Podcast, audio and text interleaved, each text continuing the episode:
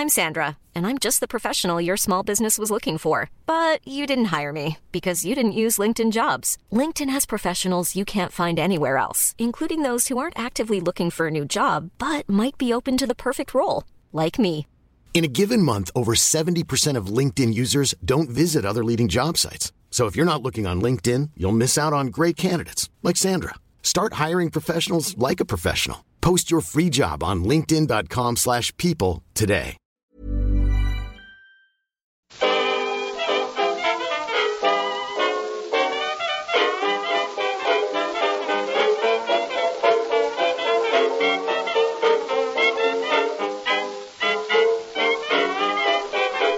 Muy buenas, amigas y amigos. Bienvenidas y bienvenidos una semana más al podcast Reload, programa sobre videojuegos que hacemos desde nightgames.com. Lo hacemos, por lo menos algunos, en unas condiciones completamente deplorables, ¿eh? porque hace un, un ratito que acabó la gala de los Game Awards, que emitimos en directo a través de Twitch, y se ha dormido poco, se ha dormido poco. Pero bueno, poco. a ver cómo, cómo lo montamos. Sí que es verdad que por lo menos mm, estamos los tres aquí, que ya es. Puedo saludar a Víctor y a Marta. ¿Qué tal? Pues yo muy bien porque he dormido. Ya, ya, ya. Yo, yo estaba en la camita, así que estoy fabulosa. Es que no quiero entrar en el juego de te lo dijes, porque ya que sé, al final también pues, estuvimos en Twitch, nos echamos unas risas y, y estaba gente ahí, había bastante gente. Lo, lo- Sí. lo pasamos casi bien. Pero en realidad has vuelto a ganar, Marta. Porque no hubo Bayonetta 3. no, Ya. Es que, ¿qué? ¿ahora qué? ¿Ahora qué? Está bien que lo hayas dicho tú. ¿Qué Pep, podcast porque hacemos ahora? Empezar... que eso, yo, yo quería empezar, eh, Pep, preguntándote qué te había parecido el bayoneta. Está bien que lo hayas dicho tú. Y, y ya pues pasamos por encima de eso. Es que no, no hay que emocionarse tanto, Pep. A mí me gusta que tú seas positivo, pero es que, es que no te renta, Pep. Te está drenando la vida. Es que parecía que sí, ¿eh? Todo el rato, Víctor, parecía que sí. Todo el rato, ¿eh? Todo el rato.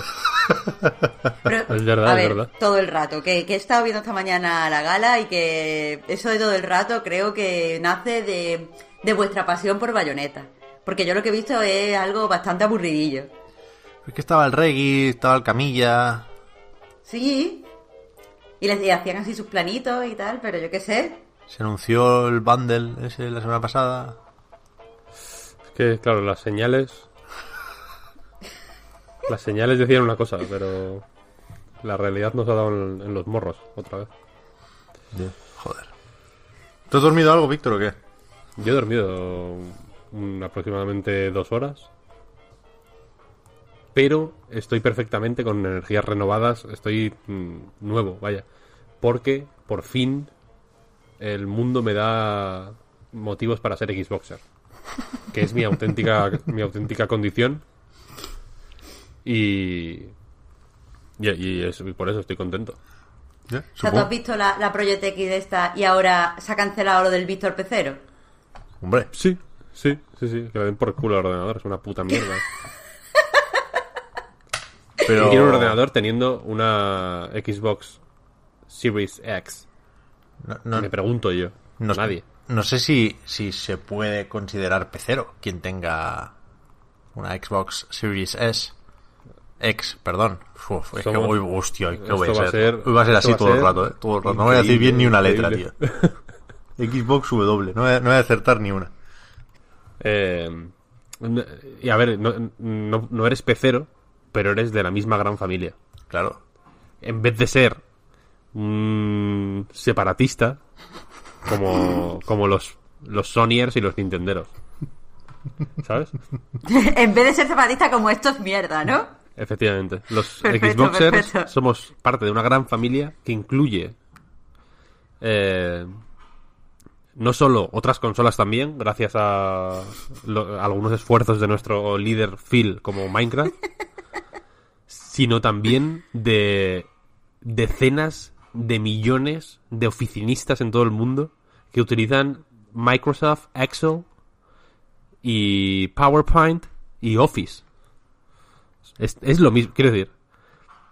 Es exactamente lo mismo. Es literalmente lo mismo. Jugar a Halo Infinite que hacer una tabla de Excel. Gracias a, a Phil. ¿A Phil? El futuro está. de los videojuegos que todos esperábamos.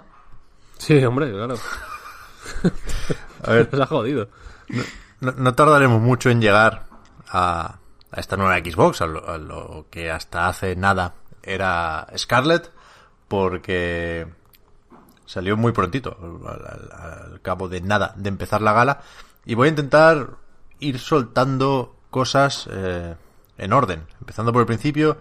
Hemos dicho que igual lo del State of Play y el Indie World tampoco tiene mucho sentido empezar a repasarlo porque no Eso ya no le importa a nadie. ya está un poco viejo, no, no hubo muchas cosas destacables, lo del Resident Evil 3 ya lo sabíamos, nos emplazaban incluso desde el State of Play a ver el esto de los Game Awards, así que, como podéis imaginar, ánimos para hacer un guion no teníamos, estoy ahora mismo en Polygon, que lo tienen aquí todo ordenadito creo yo, y si no es así, es su culpa. Así que, eh, Hoy se permite, hoy se permite. Vamos a ver qué, qué pasó aquí. Empiezan con el pre-show, entiendo. Hostia, es que todo el rato voy a estar pensando si digo esto o no. El Humankind.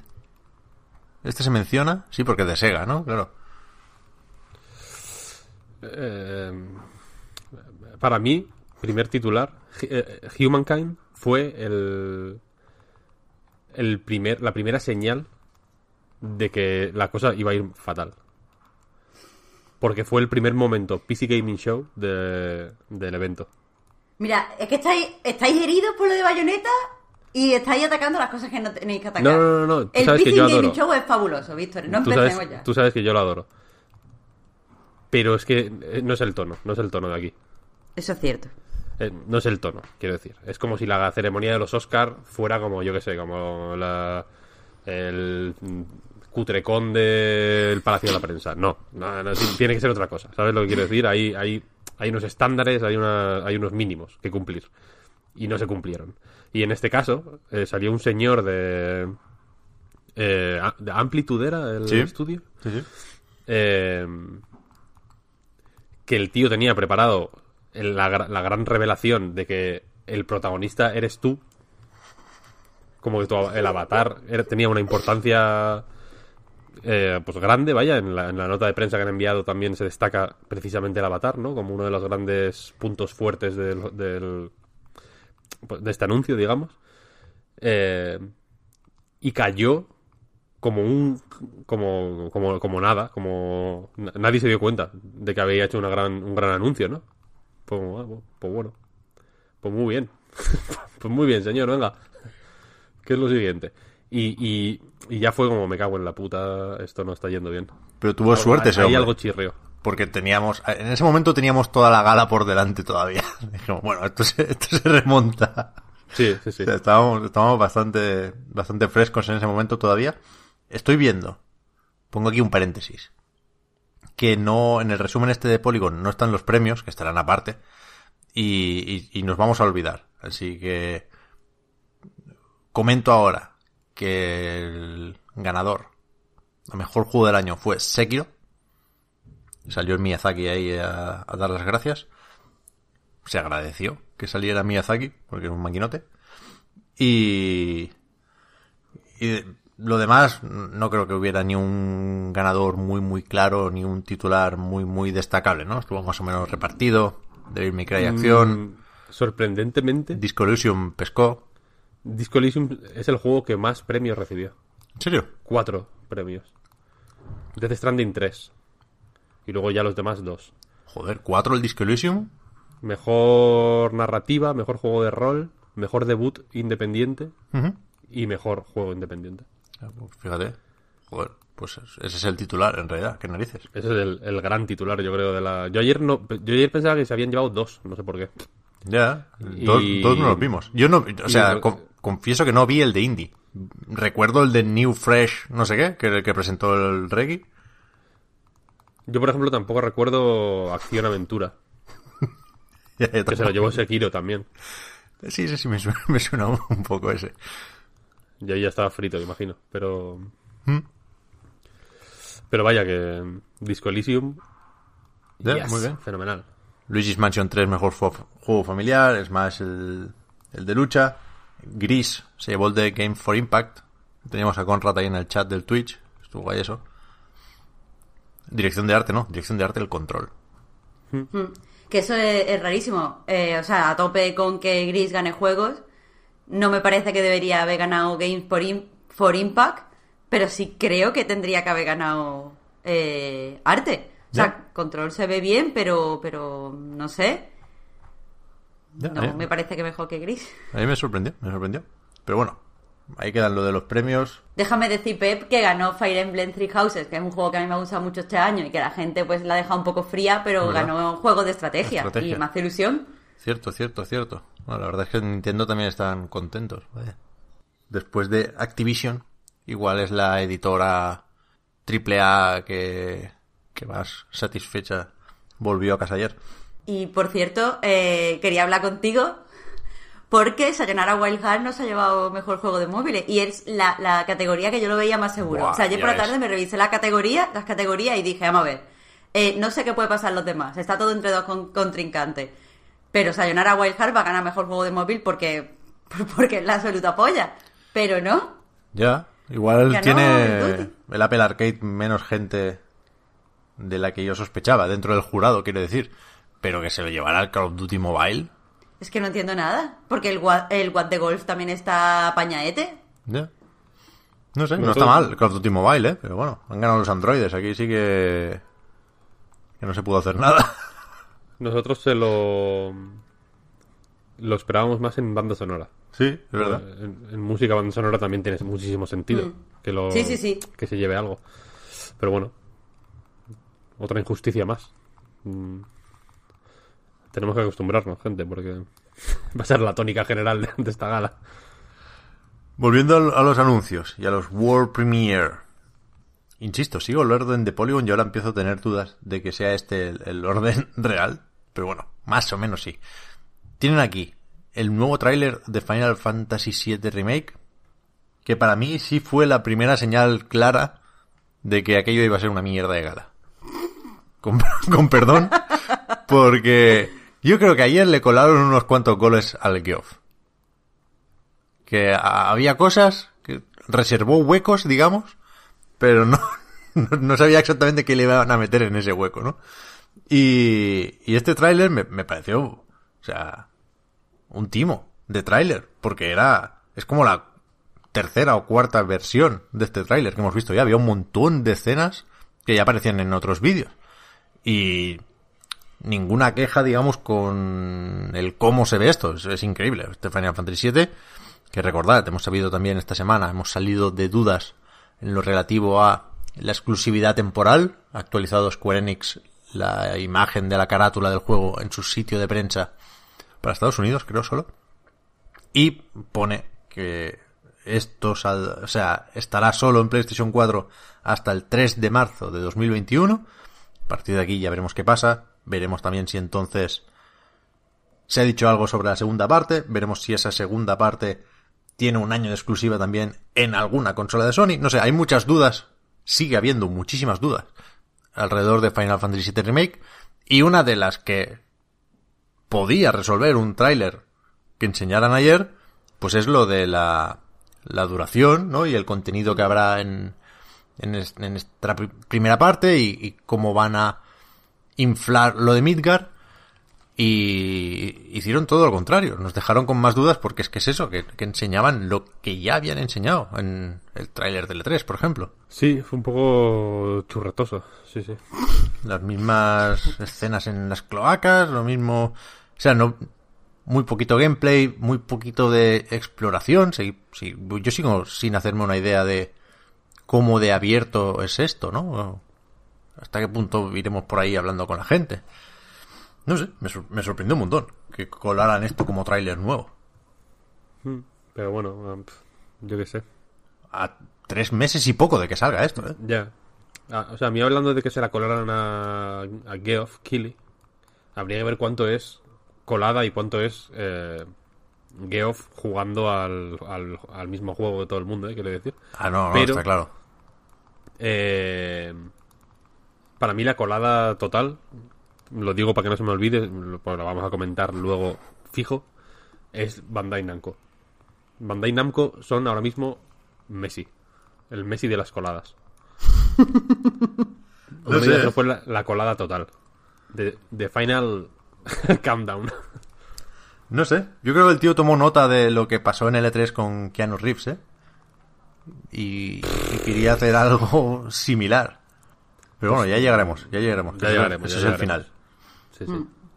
Aquí me dicen que luego hubo un poquitín de suda con No More Heroes 3, que fue de esos que jugaron al despiste enseñando primero un tráiler que parecía de otro juego. No sé si es un juego dentro del juego, porque aparecen ahí unos logos de desarrolladoras que con suda pueden significar cualquier cosa, desde no lo está haciendo Grasshopper hasta son amiguetes indies que me encontró por ahí pasando por lo que yo creo que es, ¿eh? Eh, que son cosas de dentro del juego, digamos.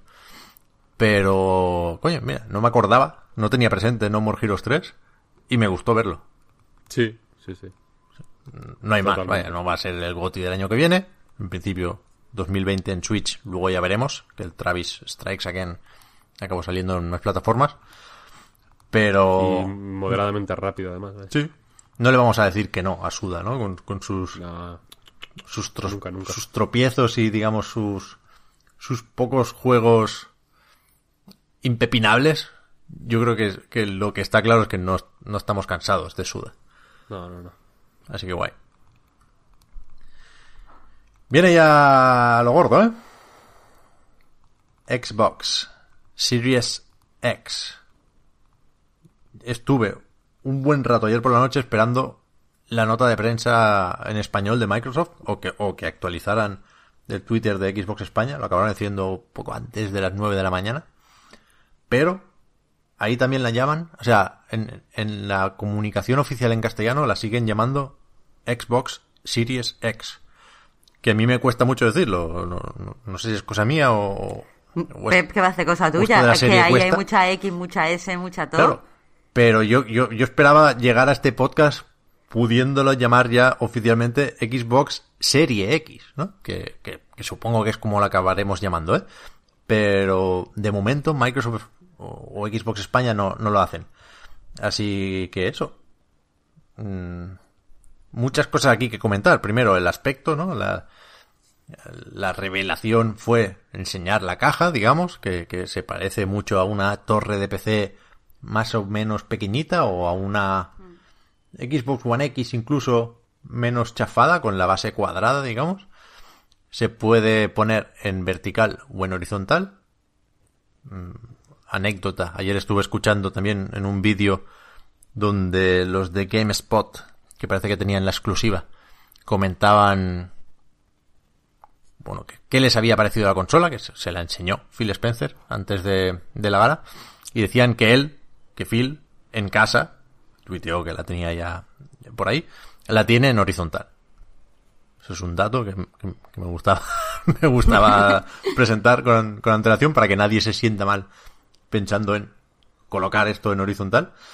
Pero a mí me gusta el rollo del, del PC. Me- creo que es un, un discurso que, que tiene mucho sentido, el que decía Phil, de lo hemos, la torre, digamos, la hemos puesto al final. Nosotros primero hablamos con los ingenieros y dijimos, tenemos que hacer una consola así de potente.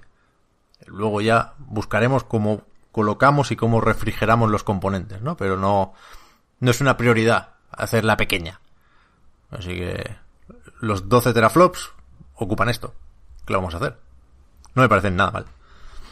Pero No, tan y- grande tampoco es, ¿no? Eso es lo que iba a decir, que tampoco es una monstruosidad y además, aunque, aunque sea un poquito más, más grande, yo personalmente, y, y aunque suene superficial, lo primero que, que he pensado al verla es que es bastante bonita y que, que va a quedar guapa en el salón. Sí. Va a quedar muy bien.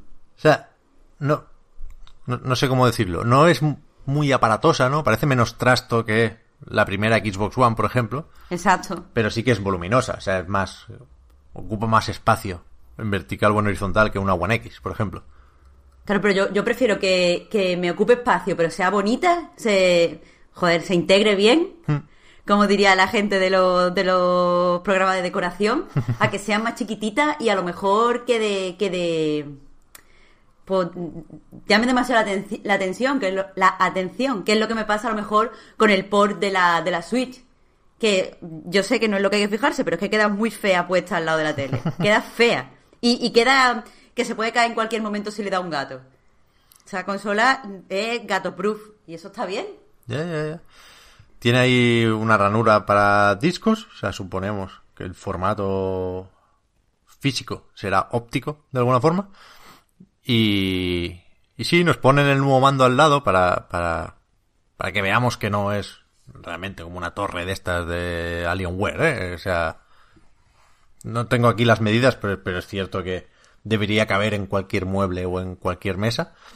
Y, y eso, sobre la potencia o las especificaciones, decía Phil en esa entrevista en GameSpot que la gráfica es el doble de potente que la de la One X, con lo cual mm, de 6 teraflops pasamos a 12, que es lo que se venía rumoreando, y que la CPU es unas cuatro veces más potente. Eh, yo no sé mucho de esto, pero sí se ha comentado muchas veces que es el cuello de botella de la actual generación, la CPU, ¿no? A nivel de frame rate y demás, debería ser una mejora significativa.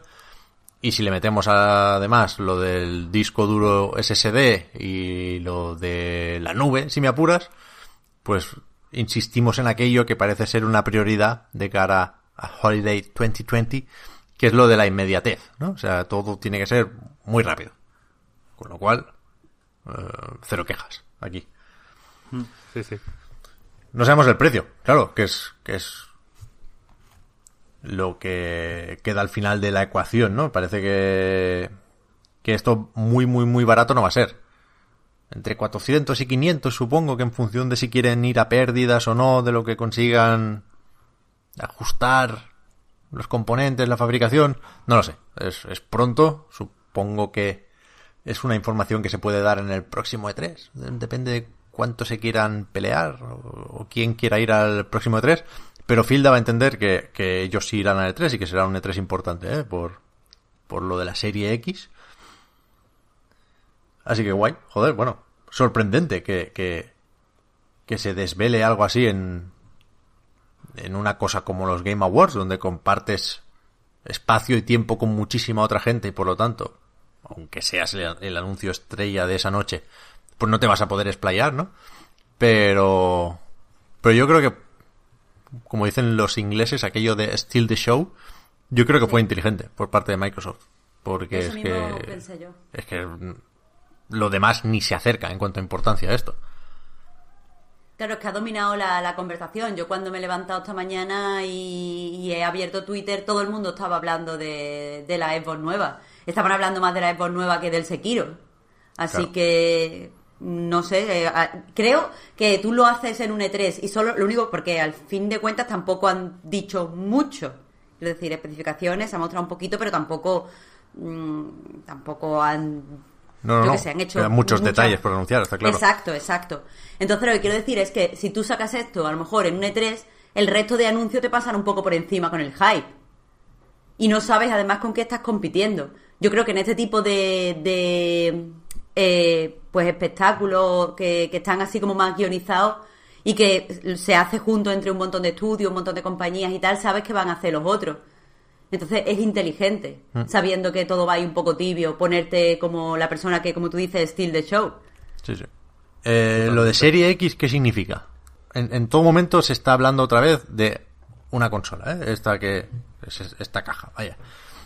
Pero todo el mundo da por hecho que, que, que lo de serie invita a creerse los rumores que vuelven sobre la Lockhart, sobre una una propuesta, una máquina más barata que quizás se apoya más en Xcloud, que a lo mejor busca otras resoluciones.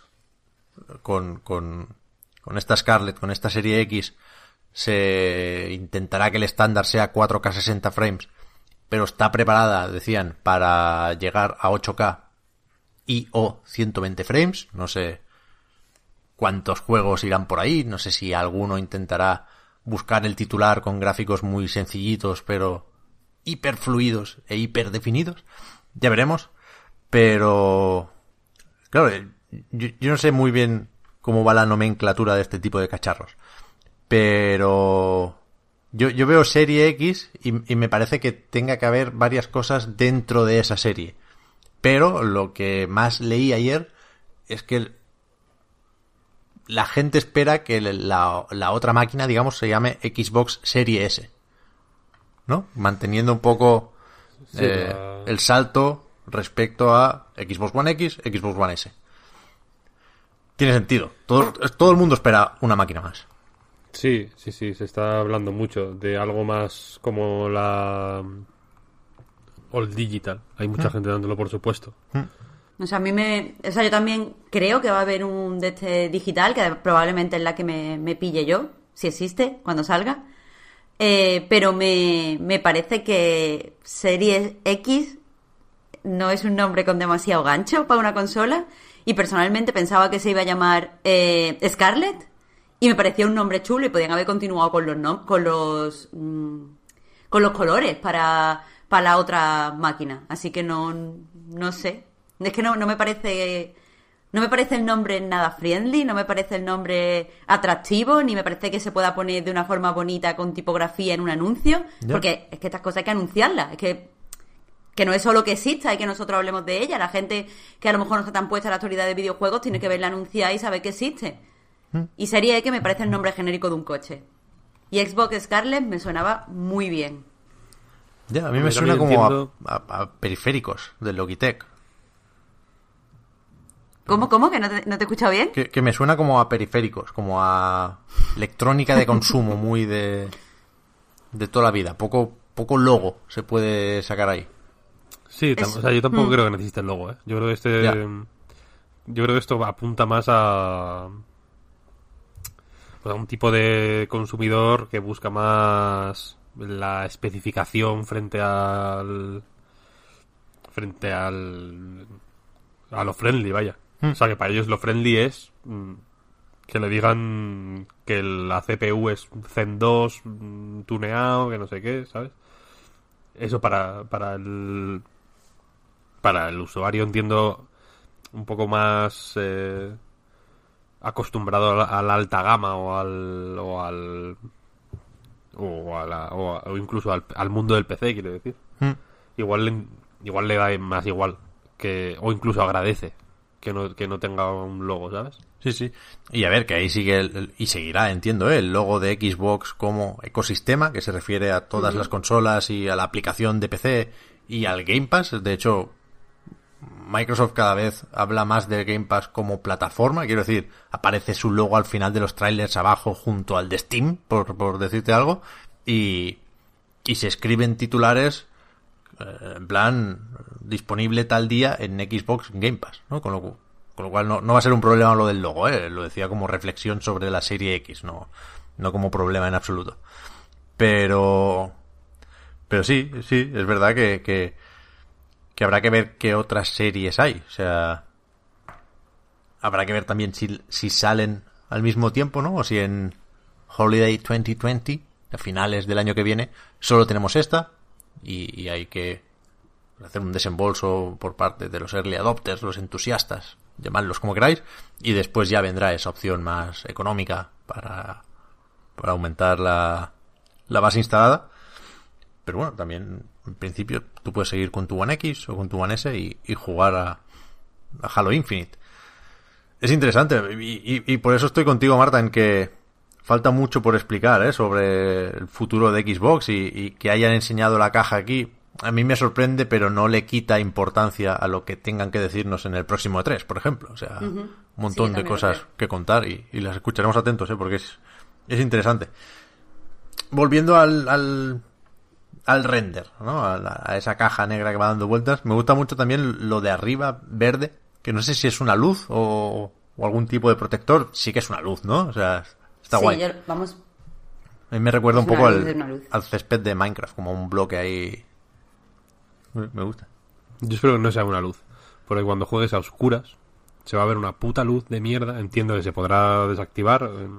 Si Pero no, tenue, por defecto tenue. es lo Ni tenue ni su puta madre, tío. Pero vamos a ver, Víctor, esto es evidentemente una estrategia de, de Microsoft que ahora se ha vuelto así como súper familiar, bueno, familiar no es la palabra que estoy buscando, pero como súper buena gente que quiere proteger tu ojo, Víctor, no se juega a oscura, eso no está bien, te va a quedar ciego, vas a tener que dejar de ser gamer a los 40 años. Yo estoy prácticamente Pero Microsoft ciego ya. se preocupa por ti.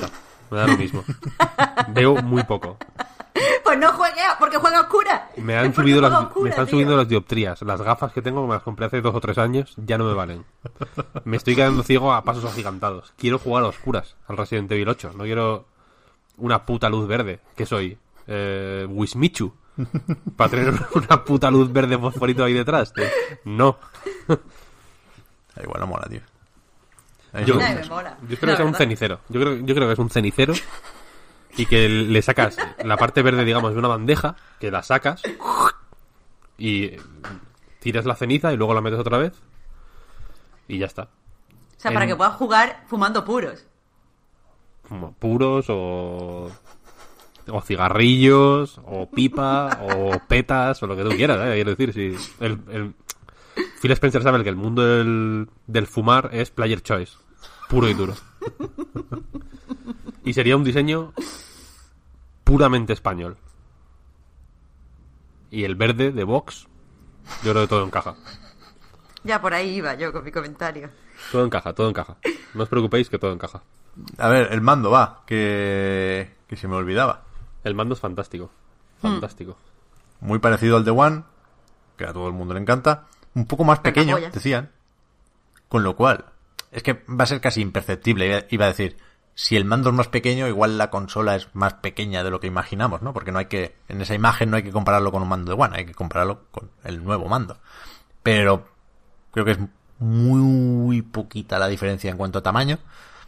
Y lo que sí llama la atención de buenas a primeras es que el D-pad eh, lo llaman como híbrido o mixto o algo así, pero que viene directamente del mando Elite Serie 2, con lo cual en principio debería estar más que bien.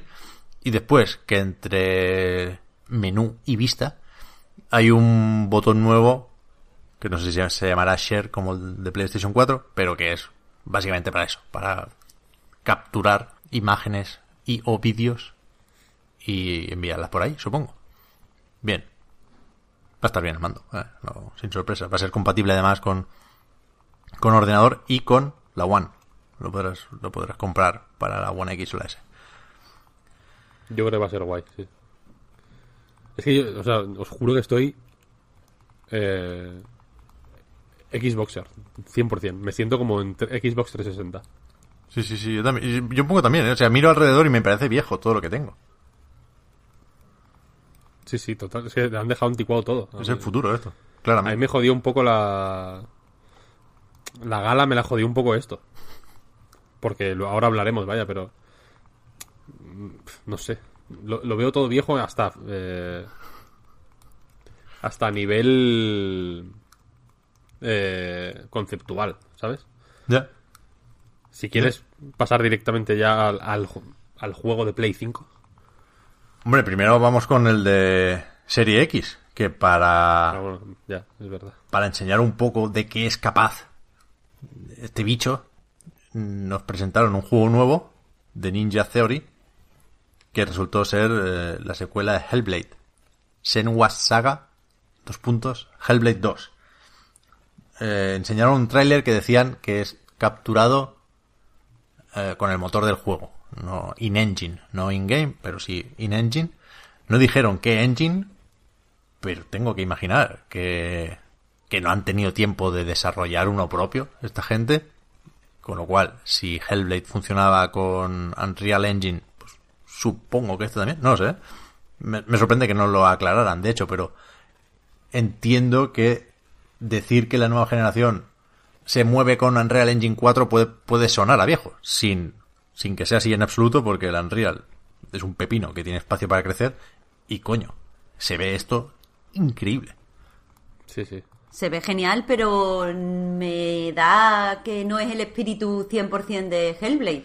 O sea, es una segunda parte y lo sé porque lo pone, bueno, y los personajes y tal, y porque lo pone así, pero no me da el mismo tono del juego, no me, no me ha retraído a- al primero. No sé si os ha pasado. Ya, yo, yo viéndolo me pareció más o menos claro que esto pretende ser el God of War de Microsoft. Y no me parece mal, vaya. O sea, es verdad que, que el primer Hellblade era más íntimo, por decirlo de alguna forma, pero... Pero Ninja Theory lo conocimos haciendo este tipo de juegos, vaya, y lo del triple I fue un poco pues cosa de las circunstancias. Y les funcionó muy bien, pero yo creo que es un estudio que puede escalar hacia arriba y que siendo parte de Microsoft tiene sentido que lo haga. Pero es que no entiendo por qué, y no es, no es una crítica hacia ti, Pepe, simplemente por usar tus propias palabras.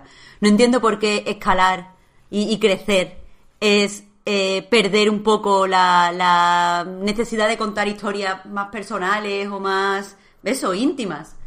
Mm, Porque me, me da que eso es lo que le falta a este juego, que, que se quiere hacer más espectacular, pero pierde un poco la conexión con el espectáculo y, y no, no entiendo que tengamos que considerar eso eh, avanzar, porque a mí no me lo parece, creo que es más difícil hacer un Hellblade, si esto es lo que yo imagino, que estoy hablando ya de lo que vimos. Ya, ya, bueno, porque sale el gigante aquel y, y- y- y te, te imaginas combates como mucho más espectaculares o palom- palomiteros incluso, ¿no? Bueno, aquí la habilidad es intercalar eso con, con escenas o cinemáticas o diálogos que sean emocionantes y que sean, bueno, culpidores hasta cierto punto si quieren seguir hablando de, trastornos mentales y similar, que yo creo que sí, ¿eh? yo, yo creo que perfectamente se pueden tener las dos cosas en este juego, si, si se intenta, que creo que deberían intentarlo, porque no, el propio God of War ha ganado en, en eso, ¿no? Con, con la última entrega, en, en intimidad, en, en sensibilidad, pues Hellblade para allá también. Habrá que ver, habrá que ver. Igual el contraste entre lo espectacular o lo mm, gigante y lo íntimo realza lo íntimo. Vete a saber, no lo sé. Sí, y que a ver, que igual el gigante es un sueño que eh, ni siquiera tienes que pegarle, ¿eh? que no sé, aquí no montamos la película, aquí venimos solo a hablar de los gráficos de momento y, es impresionante, o sea, es lo que toca, ¿eh? Cuando saltas de generación, pero es con diferencia lo más cerca que hemos estado de, de pensar que esto era una CGI, ¿no? O sea, de que no se le ve, no se le ve el cartón por absolutamente ningún lado. Ningún lado. De hecho, Ningún lado. me, me sorprende eh, durante el, el directo, se me escapó un par de veces el que esto era lo primero que habíamos visto de la nueva generación, porque me hizo olvidar Halo Infinite, no, no por nada, Halo es Halo, pero me parece un- una diferencia notable la calidad gráfica de Halo Infinite, o de lo que vimos de Halo Infinite y de esto. Y sobre todo el gusto, vaya, yo le di un buen gusto que que luego brilló por su ausencia, creo personalmente. Al revés, de hecho, fue una gala de mal de, marcada por el mal gusto y aquí yo le vi un eso, pues un bu- buen gusto, vaya, tacto. Para hacer un vídeo bueno sin tener que ni que mostrar mucho ni ni que ir más allá, pues eso, de un vídeo in-engine que, que un poco dejara caer mm, tono, alcance, como quieras llamarlo, vaya. Una mezcla de cosas. Pero lo vi bien montado, bien dirigido, mm, bonito, interesante, cautivador. Quiero decir que es in- a mí me recordó, fíjate lo que os voy a decir, a, al vídeo de Elden Ring.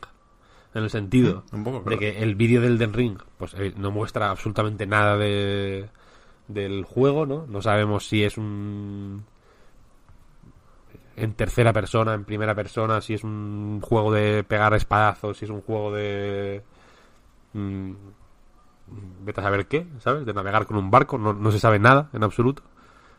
Eh, o, o desde luego el vídeo no muestra absolutamente nada de eso, pero las imágenes mismas tienen una fuerza y un tirón y un interés que, que es un tráiler que yo lo veo con cierta frecuencia, ¿eh? debo confesar. Me lo pongo por placer. tengo el fondo del... me- y me voy poniendo como fondos del, del ordenador, del escritorio, capturas del, del tráiler de ese del Elden Ring, porque me parece muy bonito. Todas las imágenes que salen. Es, es bien, es un tráiler magnético. A mí este de, de Senua's Saga me dejó, eh, y lo dije ayer en directo, vaya, me dejó sin aliento. Cuando sí. terminó no estaba respirando. Estaba conteniendo la respiración porque el crescendo de, del cántico este tribal, el, el, el pasillito ese hacia el, hacia el fuego, la revelación del gigante, todo esto tiene un ritmo y, un, y una fuerza que, que son de buen gusto. Simplemente. El resto de trailers me parecían una puta mierda de, de, de, de, an- de- de- de anuncio que te sale eh, mi- mientras estás cagando, mientras estás jugando un puto juego del móvil eh, que te has bajado gratis, mm, navegando un poco por la App Store a ver qué cojones hay. Y, este me pareció un buen tráiler, simplemente. Un buen tráiler. Algo que no me pareció, por ejemplo, el de Tsushima. Ya no te voy a decir. O sea, ya no hace falta que vayamos a el Sekiro chino o. O este- estos juegos un poco más de, de, de fondo de barril, digamos, ¿no? Pero los otros grandes juegos, yo que sé, Final Fantasy VII Remake. Este tráiler mm, no me dijo absolutamente nada. A ver, porque todos los trailers han sido un poco regulerines. Y- En cuanto al montaje, me refiero. Claro, me parecía hasta tonto. Es Como están lanzando mm, aquí mm, diálogos sueltos que suenan a, a, a puta serie mm, para niños de- que, que echan en Telemadrid. Es como, no, stop. El de Tsushima, pues bueno, un poco random, me pareció personalmente. Sí, a mí también.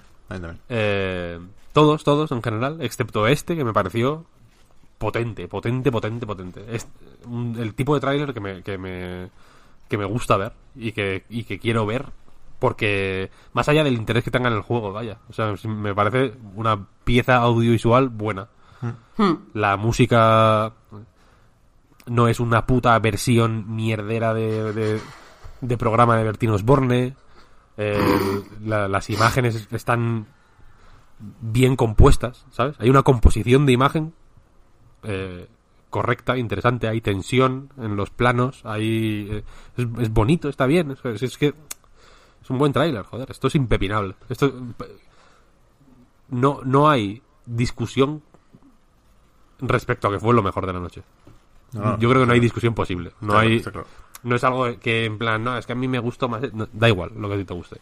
Objetivamente, la, la ciencia determina que este tráiler fue el mejor. Y ya está. Para, para, para. O sea, y lo puedo razonar, quiero decir. Creo que lo he intentado razonar. No, El- no, y es que es verdad que fue el mejor tráiler. Si es que hay- se puede hablar de muchas cosas y yo estaba diciendo lo de que me parece que el tono del juego tal, pero como tráiler es fantástico. Con diferencia. No, y, mejor, y sí. que, y que. O sea, y que si tiene. Si tienes suficiente confianza en Ninja Theory, vaya. eh, que, el, que el. Que el tono te pueda resultar chocante o que te violente un poco o que te perturbe o que te extrañe, yo lo veo hasta bueno, ¿sabes? Es como, ¡guau! ¿Por dónde va esta gente, no? Que, que- como, es como un choque que, que, que, que es, que es guay. Joder, a mí, mira, en ese, en ese sentido, eh, me parece un poco como el cambio que hubo de Life, is Strange, de Life is Strange 1 al 2, ¿no? Que, que es- son juegos mm, moderadamente similares, pero con unas diferencias muy marcadas también. Y en los vídeos ya se veía eso un poco, ¿no? Y el, y el empezar como, como una historia independiente, pues con un tono claramente distinto ahí también en ese caso, me parece guay. Creo que son eh, recursos que, que bien traídos, como creo que es el caso, eh, escasean en el mundo del videojuego y, y- y yo los agradezco y los aplaudo. Ole. Sí, al final es eso, captar la, la atención, da que hablar. Porque incluso si estás hablando de lo del tono, al fin y al cabo estás hablando del juego, has pensado el tráiler, que también es una cosa muy interesante, que no nos lo traguemos Mm. Sí, y no pensemos sobre él. Totalmente, totalmente, claro, claro. Da, tiene eso, tiene, tiene que masticar, que está bien. Es una, es una- es un tráiler, pues, bueno. Es un tráiler que, que da para hablar de los gráficos, efectivamente, pero que creo que da para mucho más. Y, y, y por eso me parece una elección so- soberbia totalmente. vaya. Sí, sí, aquí lo que creo que no deberíamos pensar es que esto vaya a llegar de lanzamiento, porque no se habló de fecha, no sabemos cuánto juego hay hecho detrás de ese tráiler y yo me imagino que va para largo, entre otras cosas porque tienen el Bleeding Edge para principios del año que viene todavía, ¿eh? que joder, menudo salto del Bleeding Edge a esto, ¿eh? by the way, más allá de el estilo artístico y de lo cartoon versus lo realista, es un o sea, es- está a una escala completamente distinta para, para Ninja Theory. Me, me gusta que, que, que parece que se vaya a convertir en un, en un estudio de los protagonistas dentro de Xbox Game Studios, ¿no? O sea, no, no me imagino a Compulsion Games haciendo algo así, no me imagino a Undead Labs. Creo que, que estos son de los gordos, hizo una muy buena compra el Phil aquí. Eh, ¿Qué iba a decir? No me acuerdo. Ah, sí, iba a decir. Todas estas cosas que, que, que me suenan y que creo que no se dijeron en la gala son todas sacadas de GameStop, ¿eh? del, del vídeo este, la entrevista, el artículo que publicaron. Eh, el, reportero le preguntó a Phil Spencer si esto lo, lo han empezado a desarrollar ahora, directamente con Scarlett en mente, o si ya lo tenían de antes. Y decía que era un juego que estaba en la hoja de ruta de Ninja Theory antes de que Microsoft comprara el estudio. Solo dijo eso, dando a entender que, que no estaba en desarrollo, que no se habían puesto a trabajar en él cuando lo compraron. Así que tiene que ser más o menos reciente, ¿eh? por eso digo que creo que deberíamos esperarlo para dentro de, de un tiempecillo. Pero vaya, en mi cabeza es la referencia total y absoluta de la nueva generación, ¿eh? Porque Godfall creo que no que no llegó a tanto. Esto Parece aquí no, ¿eh? aquí hay un, un artículo también.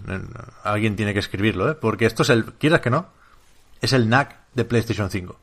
Es el primer juego oficialmente anunciado para PlayStation 5. Y no es de Sony, sino que es de Gearbox. Lo edita Gearbox y lo desarrolla. Eh, lo he perdido. Coun- Coun- Counterplay Counterplay, o algo así, ¿no? Hmm. Sí. que es un estudio californiano. Estaba viendo ahora que, que a ver, a ver, a ver por dónde nos salen, pero básicamente parece un Destiny con espadas. De hecho, lo llamaban Looter Slasher, que eran dos géneros siempre, Randy Pitchford. Y, y eso, con, con Unreal Engine 4 para PlayStation 5 y PC en la Epic Games Store. Y justo al contrario, ¿no? Esto no es lo que yo me imagino o me quiero imaginar cuando pienso en una nueva generación. Es que a esto me refería aunque los juegos que se vieron después me parecían antiguos hasta conceptualmente. Hmm. Porque entiendo que va a haber eh, shooter slasher y shooter looter y slasher looter y, y todo. Quiero decir, todas- va a haber juegos rancios y va a haber juegos de mierda. No, no creo que la nueva generación sea un- una medicina mágica contra, contra ese tipo de juegos, ¿no? Pero es que, eh, por contexto, no, no, simplemente no, ¿sabes? No, no, cuela esto, ¿sabes? No, no, aquí lo interesante es cómo se ha podido convertir esto en el primer juego oficialmente anunciado para PlayStation 5. O sea, porque además el tráiler empezaba y acababa con, con logos de Sony, ¿no? Con aquella vocecilla de PlayStation, que, que sinceramente no creo que tuvieran permiso, ¿no? Para, para el beneplácito de Sony para ser el primer juego que se anuncia. De hecho, es que es- esos esas cortinitas para el principio y el final de los vídeos son de PlayStation 4, no de PlayStation 5. No, no sé si los van a aprovechar. Pero aquí, este es uno de los goles que yo creo que le han colado, no a Geoff, sino a Jim Ryan o a Herman Hulst o a quien quieras de Sony, ¿no? O sea, es un, un error estratégico acojonante que, que pongan esto después del Hellblade 2. ¿no? Sí, Y sí, automa- pero- automáticamente se, se, se, se cree o se fomente la comparativa y, y- y no hay color. Eh, entiendo que estarán enfadados en Sony. Yo, si fuera Jim Ryan o uno de estos, estaría enfadado, desde luego. Randy Pitchford. mm, Vaya, es, que es, es que es mágica. eh, su, su perso- su persona. A ver, eh, que a lo mejor es el GOTI, yo qué sé. O sea, Lo dudo fuertemente. te lo yo digo. también, te lo yo también digo. lo dudo. Pero, pero no sé. Ahí estaba el Warframe, por ejemplo, ¿no? Que, que- que tiene algo del looter slasher y, y gusta mucho. Pero... Pero precisa- precisamente, precisamente. No, Ya. no, no, no, no es esto, quiero decir. Por, por mucho que... Algo tiene que tener la, un juego de nueva generación, ahora mismo, yo creo, para llamar la atención eh, en- conce- conceptualmente, a nivel de concepto, simplemente. Y este juego es eh, un free to play de hace... O sea, de, de lanzamiento de Play 4. Sí, sí. No, Entonces... mm, pff, no, es que no, no, no, no funciona así. Te están vendiendo un juego que ya sabes cómo es, quiero decir. Lo- el, único interés que tiene un juego de este tipo es en, en qué grado van a cagarla con los micropagos. Punto. El- todo lo demás es absolutamente irrelevante. Nadie quiere este juego. ¿Sabes? Nadie pide un... plan, joder. Eh, estás tú ahí en tu casa, ¿no? Fantaseando con el futuro de los videojuegos. Y dices, joder, la verdad es que un looter slasher me, me molaba, la verdad. Creo que hay, hay falta de looter slashers. Na- nadie piensa eso, ¿sabes? Es un juego para el que no hay necesidad y, que- y que eso, y que siendo Gearbox aparte, pues, en fin, eh, igual em, hay un sector del público menos metido en el en el mundillo del videojuego que le da igual, ¿no? Pero que para para Peña está más metida en el mundo del videojuego, ahora solo hay que esperar a ver en qué medida Randy Pitford agrede a alguien del equipo de desarrollo. Y ya está.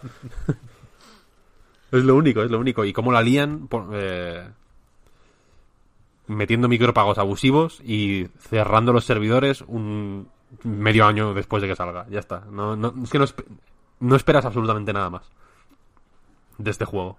Creo yo, vaya. Es una, es una liada que el que...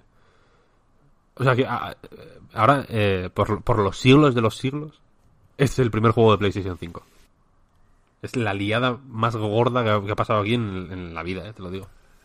Que a ver, que, que insisto, ¿eh? el, el primero que se vio de Play 4 fue el NAC. Quiero decir, que, que, que hubieran dejado a Sony Mira, a- NAC... dar el primer paso no es garantía de nada. Pero No, no, no, no, es Me garantía... imagino que hubieran de- enseñado otra cosa. Es garantía de que Knack es un juego de Cerny.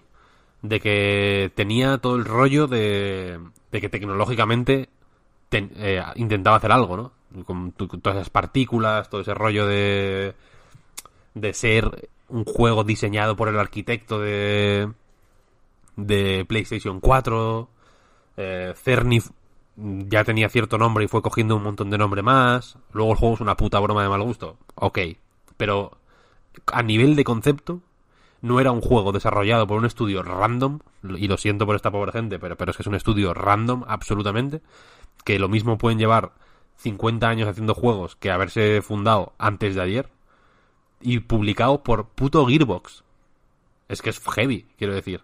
O sea, que, que yo entiendo que Knack puede tener todo el mal nombre que, que, que, pues que merece, vaya, porque es una mierda de juego, hablando en plata, vaya. Eh, pero pero le veo sentido. Igual que Wii Music, por ejemplo. Pues es una puta mierda igual también, pero le veo sentido para, en, en, en un E3 de Nintendo, por ejemplo. Correcto, efectivamente. Si, si es que ya no hablo de lo que a mí me guste o, no- me deje de gustar, es que es un sinsentido, Pep. Que, que este juego sea el primer juego de PlayStation 5. Es, muy un, loco, que- es, es un sinsentido. Yo no me lo podía creer, no me lo podía creer. Es que en ese momento era para haber pensado. Nos hemos quedado muertos viendo el tráiler de Senua y estamos en el en la afterlife. estamos en el, hemos ido al infierno. No, pero es lo que tú decías. eh, hay- hay que verlo en, en clave Randy. Y de, de aquí, a lo mejor, puestos a no sacar nada más, sacamos una demanda de, So- de Sony, ¿no? Sí, claro, claro, claro. Es que todo lo que va a rodear a este juego es eso. Denuncias, polémicas. Va a ser increíble. Downgrades. Va a ser una festival. ¿eh? Esto increíble. Y cuando lo veamos, vete a saber. Esto va a ser... Buah, madre mía. Holiday Madre 2020, ¿eh? De lanzamiento. ¿Se dijo si era free to play? No sé. No lo sé. O sea, creo que no se dijo, pero imagino que sí lo va a ser, ¿no? Espero no tengan la decencia de. la indecencia de, de querer cobrar, vaya. Es que va a ser increíble, increíble. No puede ser, no puede ser. Es que me estoy, me estoy enfadando, ¿eh? te lo digo. Pasen, pasemos a otro, a otro topic. No, no, no, no veo nada sobre monetización en, en las descripciones del vídeo y demás. En fin, que saltamos al siguiente, que, según Polygon, lo recalco por si algo está, mal, fue Bravely Default 2. Otro nombre curioso porque en principio sería el tercero, ¿no? Estaba Bravely Default y Bravely Second en 3DS y, y ahora pues le llega a Switch esta nueva entrega que a nivel de, digamos, currículum, de- de contarnos quién está detrás de este juego, buscando un poco más al detalle dentro de Square Enix, pues, pues nos recuerdan que, que hicieron esos Bravely algo, pero también no- nos ponen mucho ahí el Octopad, ¿no? Que, que es una referencia buena para, para los jugadores de Switch. Y yo creo que es un tipo de juegos que, que es el que cabe esperar en la consola y que a poco que salgan bien, que debería. Yo, yo no he jugado los de 3DS, Víctor, pero recuerdo que a ti, por ejemplo, el Second te gustó mucho, ¿no? Por cómo hablaba del género desde dentro del propio juego. Sí, sí. Y, y eso, yo siempre lo digo, yo prefiero que estudios o compañías como Square Enix hagan cosas específicas y a propósito que encajen bien en Switch, que no que intenten, yo qué sé, comprimir el Final Fantasy XV o 14 o 7 de turno y lo metan aquí como buenamente puedan un año y pico después. Pues no, creo que, que, que, que aporta más valor al catálogo de Switch un Bravely Default 2, la verdad. Me pareció bastante bonito aporta- lo que se. Sí, y aporta valor aquí, al año que viene lo sacan en Steam y tal, y cual. Y todo listo. Pues sí, ¿no? Que, que creo que es lo que tienen que hacer, vaya, eh, también te lo digo. Sí, sí. Y yo creo que aquí, insisto, ¿eh? sin, sin haber jugado a muchos de los JRPG recientes ni, ni tener todas las referencias que podáis tener otros, viendo el vídeo y, y jugando un poco a imaginar de qué irá esto, creo que va a estar por encima en, en varios sentidos, ¿no? En valores de producción, en calidad y en ambición. Eh, por encima de lo que viene haciendo Tokyo RPG Factory, ¿no? Setsuna y compañía. Es una pregunta. Bueno, no, bueno, no sé, lo que queráis, en realidad. No, no, o sea, seguramente vaya. Eh, o sea, Tokyo RPG Factory. Yo sin ser particularmente fan de Octopath Traveler, que es un juego que yo creo que tengo mejor recuerdo de él de que de, o sea, le tengo más estima ahora que lo tengo en la distancia que cuando estaba jugándolo, porque es muy brasas, pero luego tiene cosas muy guays. Eh, y los juegos de RPG Factory mm, son, son medio amables y inofensivos, tampoco te puedes enfadar con ellos. Es el típico juego que no es que no dices, joder, qué oportunidad desaprovechada, ¿no? Porque no, no, juegan a eso. Pero también, un poco para esto, pues no hagan nada. Porque realmente siempre se quedan un poco a medias. El último Oninaki se llamaba. Que era así como más de más acción RPG. También se queda un poco a medias, era un poco más fofo de lo que de lo que está de lo que, de lo que podría ser, la verdad. Pero bueno. Sí, es- este tiene mejor pinta desde luego. Creo que es un creo que está más en la insisto, sin ser yo el mayor fan de Octopath Traveler, creo que está más en esa liga que en la liga de RPG Factory. Sí. Esto, si, si se dan cierta prisa o si no hay problemas, esto te lo sacan en julio o en agosto y te arreglan las vacaciones, pero vaya, casi sin querer. Sí, sí, total, total.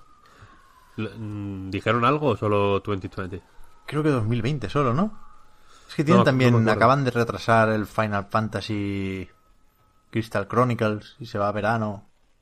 No sé si este le va a hacer mucha competencia. No creo, este es nuevo y el otro no. Pero vaya. Creo que no se especificó más con la fecha, ¿eh? 2020. A ver, luego vino aquello de Riot Forge, que creo que no lo comentamos en el podcast cuando se anunció la iniciativa hace muy poquito, de hecho, no, no esperaba ver sus frutos tan pronto. Pero esto básicamente son la gente de Riot que ya se vino arriba con el décimo aniversario haciendo muchos más juegos ellos eh, dentro del mundo o el universo del LOL. No contentos con eso, con el de lucha y demás, también tienen esta cosa, este Riot Forge, que lo que hace es buscar colaboraciones con otros estudios para que hagan juegos, de nuevo, eh, ambientados en el universo del LOL. El primero que vimos fue Ruined King, League of Legends Story, que es un juego de rol con combates por turnos, desarrollado por Airship Syndicate, que son los que acaban de hacer mm, Darksiders Genesis. Un tráiler muy de juntar bocetos y mañana nos reunimos y empezamos a hacer el juego. Creo que para presentar el, la iniciativa esta, ¿no? Más que el juego en sí, aunque luego salió otro, igual, hmm. sin, sin enseñar nada de, gameplay. Sí, sí, un poco raro esto para mi gusto, pero bueno. Ya, pero bueno. Runeterra se ve que da dinero. Hmm, es lo que hablábamos ayer, vaya, el, el lore de League of Legends hace, se esfuerza para que lo conozcamos. Habrá que ver. Espérate, eh, que he perdido la pestaña ya. Me voy a abrir. Es que ahora, después de estar ayer toda la noche con tres pantallas al mismo tiempo, una me parece muy, muy, muy poca cosa. Pues venga, va, que aquí hay alguna cosa para animarse, pero yo creo que entramos ya en el, en el terreno este de los de supervivencia, ¿no? De que, somos incapaces todos, creo, de retener los nombres. Pero aquí va de recolección de chatarra, lo del el club de la chatarra, que es algo muy de Game Awards. O sea, la de juegos de recolectar chatarra que se anunciaron el año pasado, vaya. Y, y aquí, pues, yo creo que este, por ejemplo, puede ir por ahí la cosa, porque es lo nuevo de Player Unknowns, que se llama Prologue, y que no enseña absolutamente nada. No, ni idea. Me, me recordó un poco el, el, rollo, la forma de anunciarlo y tal. Vimos un bosque, por eso me viene a la cabeza la supervivencia, ¿eh? pero... Ah, no lo sabré decir. Pero el, el creador del DayZ anunció un juego también como muy raro, como algo del espacio, me quiero sonar. Y aquello desapareció antes de, Hostia, ¿cómo se llama ese enseñar cualquier cosa. Salió en un E3 de Microsoft. Pero a mí me pinta similar esto. plan, los del PUBG forzando el hacer algo nuevo y al final se van a quedar con el PUBG en móviles y a salvar la Amazonas con con Megan Fox. exactamente. no sé, no, no, no, no sabría deciros nada de Prologue. Cuando queráis hablamos de Facebook Gaming. Ya, porque es como el año pasado, tío, no sé. Se, se ve que les, dio muy buenos resultados lo de contar historias muy humanas y muy dramáticas y muy reivindicativas. No sé, a mí me, me, me, jode los directos esto porque es que, claro, no puedes hacer bromas en ese momento, porque están hablando de temas muy sensibles y son testimonios en primera persona, Pero, macho, anunciar Facebook Gaming con veteranos, con gente, familias que siguen adelante después de que el padre se suicidara por una depresión. Y después, luego, Facebook Gaming, fb.gg. Se toma por saco, vaya. Es terrible, es terrible. Muy mal, muy mal. No. Esto el Geoff, ¿ves? Se la colaron el año pasado y este tendría que haber dicho, Tú me pones a un tío aquí en el sofá vibrándola con el PUBG de móvil. No, no, no, no me pongas veteranos. Yo creo que a, él le encanta. Bueno, o sea... O sea, pierde el culo. Es lo que más le gusta del planeta Tierra. Porque, como dices, estas cosas son, están blindadas. Son anticrítica. Sí. No puedes criticar esto, ¿no? ¿no? No puedes decir que es una frivolidad. Porque es como, no, no es una frivolidad, porque muestra el poder del videojuego para unir a la gente, ¿no? Y para... eh, y una de las propiedades más eh, bonitas del videojuego, ¿no? Que es eh, ayudar a gente pues que lo ha pasado mal a, sanarse un poco. Es una puede ser una eh, herramienta pues dentro de un proceso de, de, pues, de autocuidado y de mejora eh, importante y visibiliza causas eh, pues que pues que merecen visibilidad bla bla bla bla bla bla, bla, no, no, y no sé qué y, y, y- un puto anuncio de la teletienda en una puta teletienda gigante Sí, sí. y a mí me parece una frivolidad y una banalización patéticas Sí, sí. patéticas. Lo dijimos con Bethesda en el E3 de este año, que fue patético, y esto es el doble de patético. Sí, es más patético todavía. Sale la puta Megan Fox mm, diciendo que con tu ayuda, con tu ayuda, ¿eh? dijo, with your help, con tu ayuda, ayudarás al Amazonas. Con tu ayuda. ¿Qué ayuda? Sí. Jugando al puto Player Unknowns. Jugando al puto Player Unknowns estás matando a gente del Amazonas. Cada partida del Player Unknowns mueren dos personas en el Amazonas. Eso es así. Y, y se deforestan 200 árboles. Y mueren 500 monos. Basta ya. Que no te vendan películas, tío. De- tira el móvil a la puta basura. No, no, no juegues al Player Unknowns. Estás ahí cagando o en el metro y jugando al Player Unknowns, tío, matando a bots porque, porque estás en el nivel 5 y todavía no estás jugando con gente de verdad, estás jugando con, contra bots. Y dices, "¿Mm? qué guapo, ¿no? El Amazonas.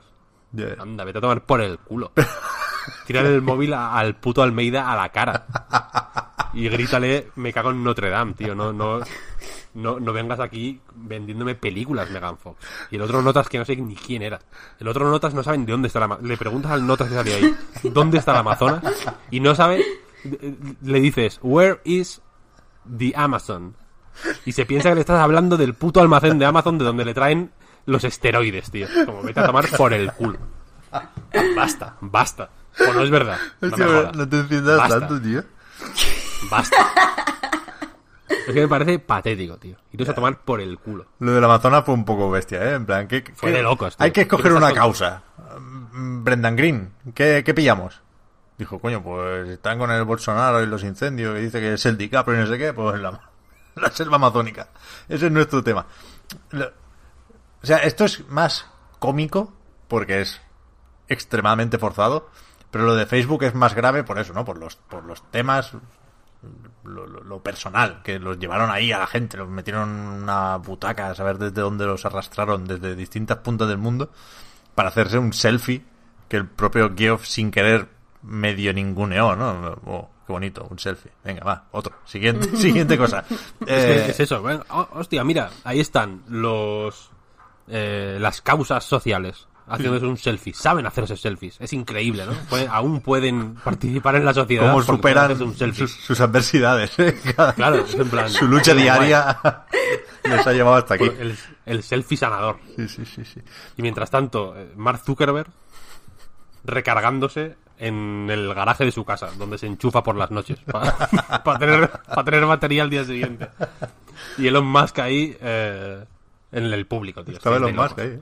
Es como iros a tomar por el culo. Sentado, sentado al lado de Ikumi Nakamura, ¿eh?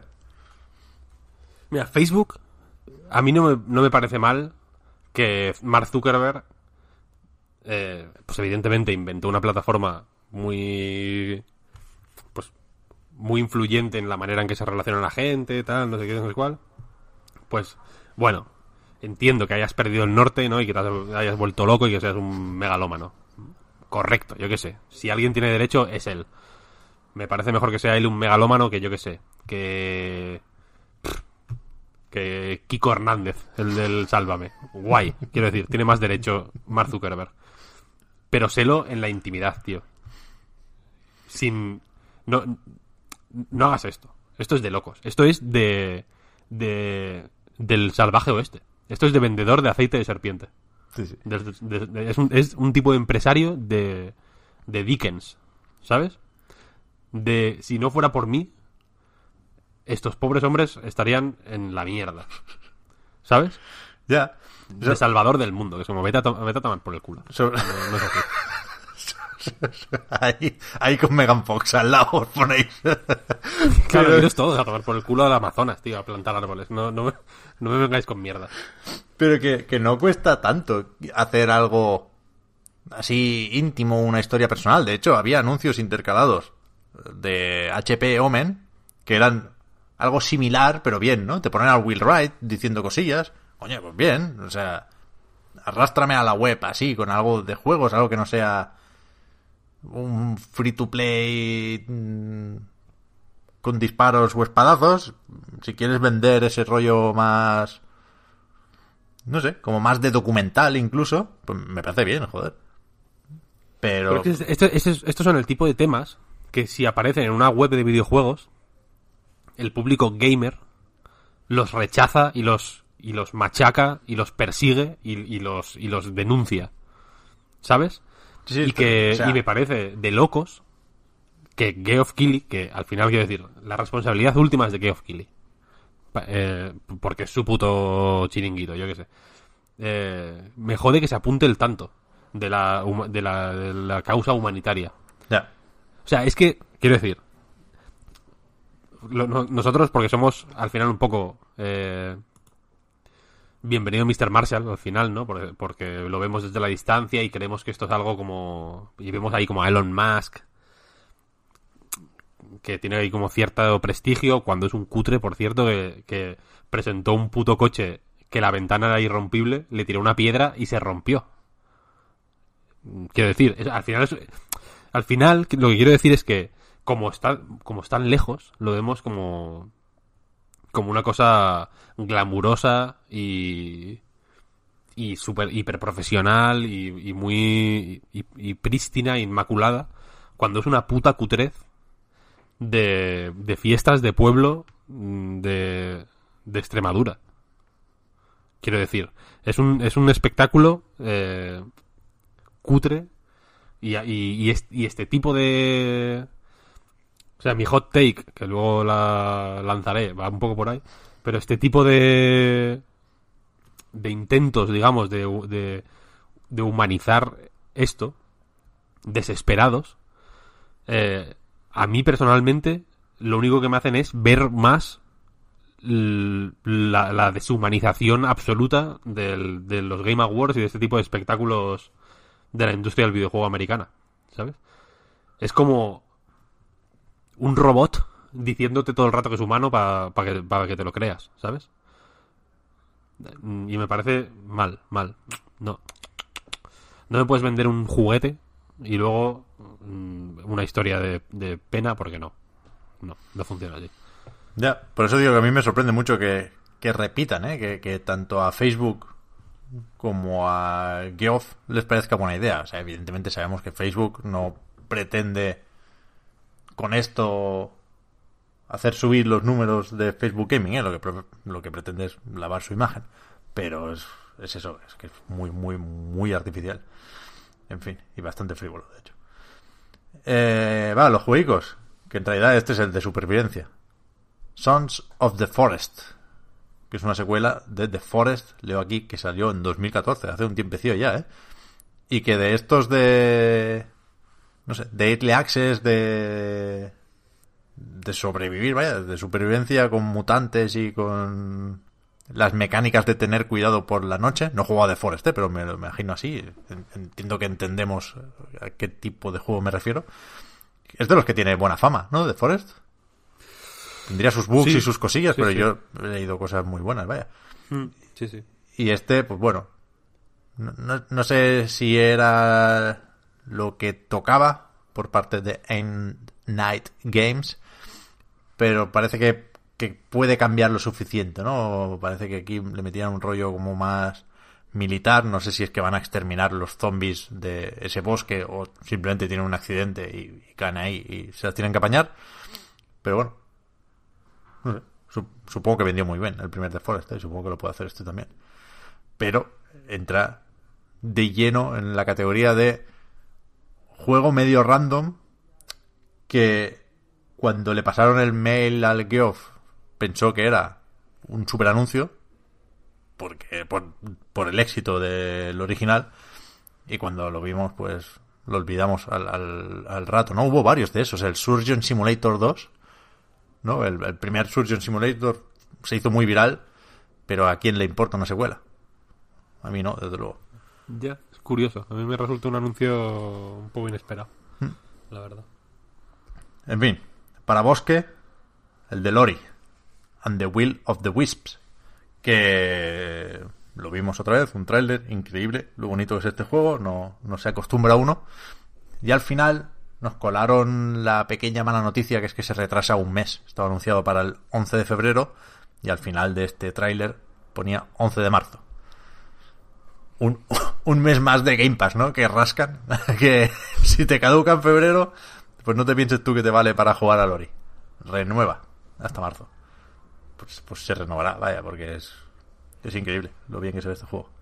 Y lo, y lo bueno que va a ser, ¿eh? O sea, el, el primero está muy bien y, y, este es uno de esos pasos hacia adelante decididos, creo yo. Y, y joder, es que tengo muchas ganas.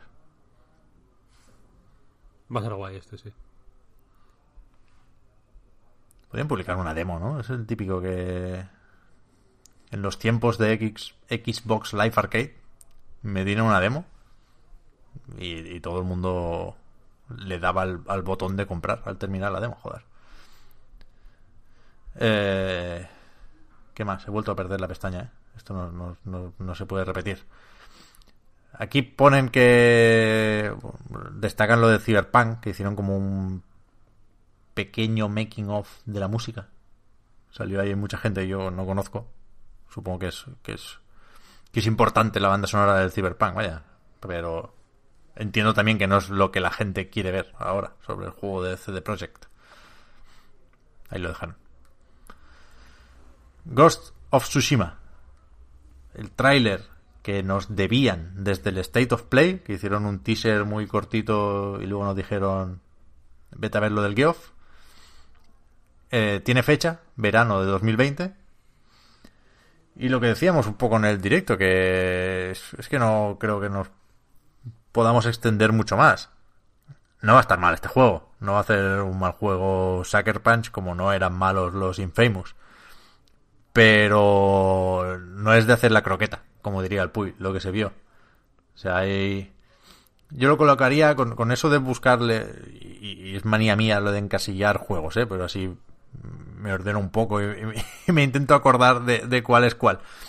Pero parece entre un Days Gone y un The Last of Us, ¿no? En ese espacio, en mi opinión, grande que hay entre uno y otro, pues te puede caber un Tsushima.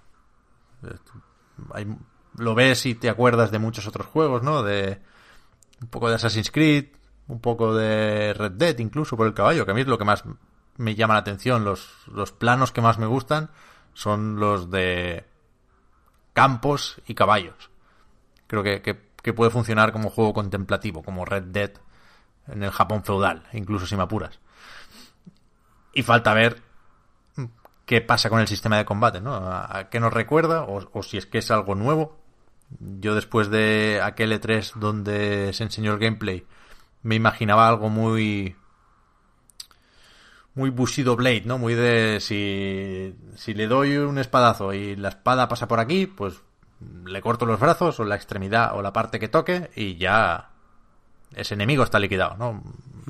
Sí, sí. Me gustan ese tipo de combates para este tipo de juegos.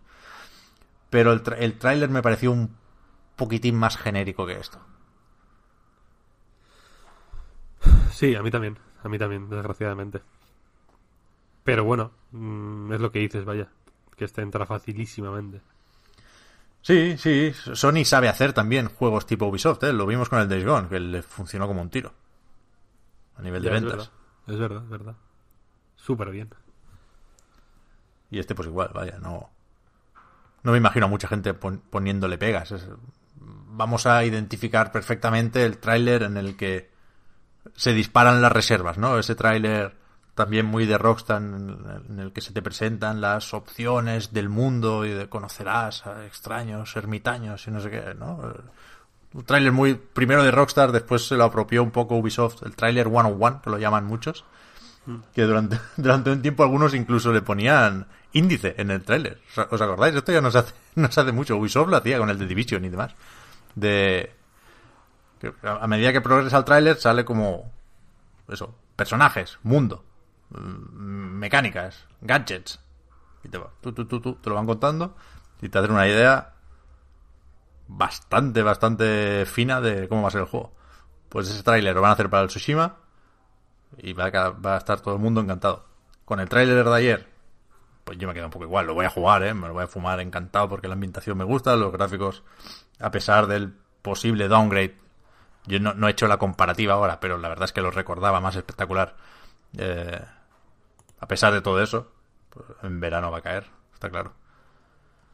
Si, ca- si cae en verano, ¿no? O, o en función de lo que Bueno, consideres verano. septiembre también es verano, se iba a decir. Esto te cae sobre el 15 de septiembre, fácil. Un poco cerca, yo creo que eso es un poco mortífero, pero bueno. Un poco ¿Sí? cerca de la Play 5. Vaya, en noviembre hay un mes y pico ahí. Primera, segunda semana de septiembre puede, como el Spider-Man el año pasado. Ya, a ver, a ver. Pero creo que después de, de Last of Us, o sea, sí o sí, eso espero, coño, va a salir después del de Last of Us. Y va, o sea, no sé si va a estar a la altura de lo que se espera del último gran juego de una consola, ¿sabes? Que en el caso de Play 3, por ejemplo, fue de Last of Us. Y aquí le va a tocar a este. Y no sé yo. No sé. Pero bueno, va a estar bien.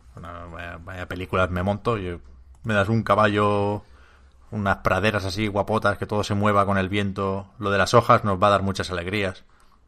Se va a ver muy vivo el juego todo el rato, ¿no? Eso me gusta. Y, y- a estar encantados. Qué narices. ¿O qué? Sí, sí, sí. Yo, eh, happy, happy Pep is the best Pep. O sea, esto no te... Es que me, me lo estoy imaginando, ¿eh? No te das cuenta y te saca el platino. En plan, da, hostia, ya he encontrado la última cantimplora de esta de calabaza, ¿sabes? Para beberme el saque. ¡Pling! Trofeo. El samurái, el último samurái. Ya está, platino. Venga, a otra cosa, a la Play 5. Yo no, Al Godfall. yo no lo tengo tan claro. O sea, a mí, yo vi algunas cosas que no me. que no me hicieron gracia. Y que en otros estudios igual no me harían saltar ninguna alarma. Pero en Sucker Punch, pues, bueno. mm, Hay que cogerlo con pinzas. En plan, el momento. De ir a- en- enganchado a una pared, así como. ¿No? Por un borde ahí. Buah, Eso. Guay. No quiero decir que todos los juegos que tengan eso sean malos. Pero sí quiero decir que muchos juegos que hacen eso están un poco perdidos. Porque están intentando imitar una movida que no. que no sé hasta qué punto sale bien siempre, ¿sabes? Ya. Es un, es un truco que hay que saber calcular bien. Creo que Uncharted lo hace muy bien y creo que Jedi Fallen Order lo hace muy mal, por ejemplo. Ya. Y, este, pues a ver, ojalá lo haga bien, pero es Sucker Punch. Que son los del Infamous Second Son. Ya. Que es un juego que echarle de comer, ¿eh? aparte. No está tan mal, bueno, no, no sé. Normal, es bien. un juego agradecido, pero pero que no te acuerdas de él, no, no piensas en él. Nadie ha dicho que es su juego favorito jamás. Ya, pero llevan mucho tiempo, ¿eh? Trabajando en este. O sea, ha pasado un buen tiempo desde el... ¿Cómo era la expansión del Infamous? Eh, Algo light, supongo, light. no, no me acuerdo, no me acuerdo, caray. Bueno, con la muchacha ahí del pelo rosa. Que, que, que es eso, que llevan un, un tiempecillo con este Tsushima. Pero sí que es verdad, es que yo creo que ha hecho mucho daño el Sekiro, ¿eh? Porque es que es imposible no pensar en eso. A mí, a mí me rayó, es que siempre pienso, ¿pensará la gente que estoy loco cuando digo estas cosas? Supongo que sí, pero supongo que a, algunos no os importa. Pero la animación de, de caer para hacer una ejecución me parece un poco burda en este juego, porque caes con los pies por delante, con la espada aguantándola con las dos manos hacia abajo, que entiendo que es una forma efectiva de clavarle una espada en caída a alguien, ¿eh? Pero me acuerdo del Sekiro que, que cómo se prepara la ejecución, ¿no? Que, que carga la espada como si fuera a dar un bofetón del revés. Y es mucho más plástico, es que es otra cosa, joder. Es de, de- El lobo solitario y su cachorro, tío. Y esto es una puta película de Tom Cruise. Ya está, no- Ya, pues poco A mí sí. me rayó, me sacó mucho del... Lo dije en cuanto empezaron a hablar. Y, en fin. Luego lo he estado pensando y entiendo que no es tan grave. Pero me sacó mucho que hablen en inglés. Ya. Como esta gente no sabe hablar inglés. No me los pongas hablando en inglés porque es raro. Y luego pensé... Bueno, pero... El doblaje no pasa nada, ¿no? Si lo doblan al castellano, pues entiendo que hablan en castellano. Pero es, es el movimiento de la boca. ¿Sí? Están hablando en inglés. Bueno, Pero ya. queda peor con el movi- que, el movi- que lo que tú escuchas, el movimiento de la boca no va, eso lo sacas en japonés, que entiendo que mucha gente pensará que tiene cierto riesgo, o yo prefiero que el movimiento de la boca vaya con lo que están diciendo, porque si no es que su- o sea, distrae un montón, ¿viste? Sí, total, total, total. Pero lo que quiero decir es que no me sacó tanto que hablaran en inglés como que movieran la boca en inglés. Porque eso es el Japón feudal. Claro, pero eso queda, queda peor que muevan la boca en japonés y hablen en inglés, entonces distrae. Porque veis que el, que el muñeco no está diciendo eso. No, pero sabes- si ya que hacen la abstracción de, de para entenderlo, o sea, que sabes que tienes que verlo en algún idioma que tú hables, yo prefiero que vaya todo coherente. Total, total. Claro, claro. Pero la idea de que tú en casa lo puedas poner en japonés. Aquí porque estamos en lo Game Awards y hay que ponerlo en inglés. Pero ya en Lo, casa... gua- lo guay es que, que fuera todo en japonés, para mi gusto. Sí. Pero Hmm. Eso es, es raro. No me... Ahí hay un, un salto que a mí me cuesta mucho hacer, la verdad. Ya. Me pasa con películas históricas, quiero decir, yo qué sé, no... Películas de griegos que hablan en inglés me cuesta. ¿En, no, lo- no lo ¿en entiendo serio te pasa? Sí, mil, mil. Yo pensaba que en el cine como que, o sea, yo entiendo, a mí los, en los videojuegos también me pasa. Pero en las películas como que estoy como acostumbrada a que los alemanes hablen alemán con acento alemán. ¿Sabes lo que te digo? Hablan como, como eh, quiero decir, inglés con acento alemán. Y es como, bueno, claro, es que son así como en el cine son los alemanes.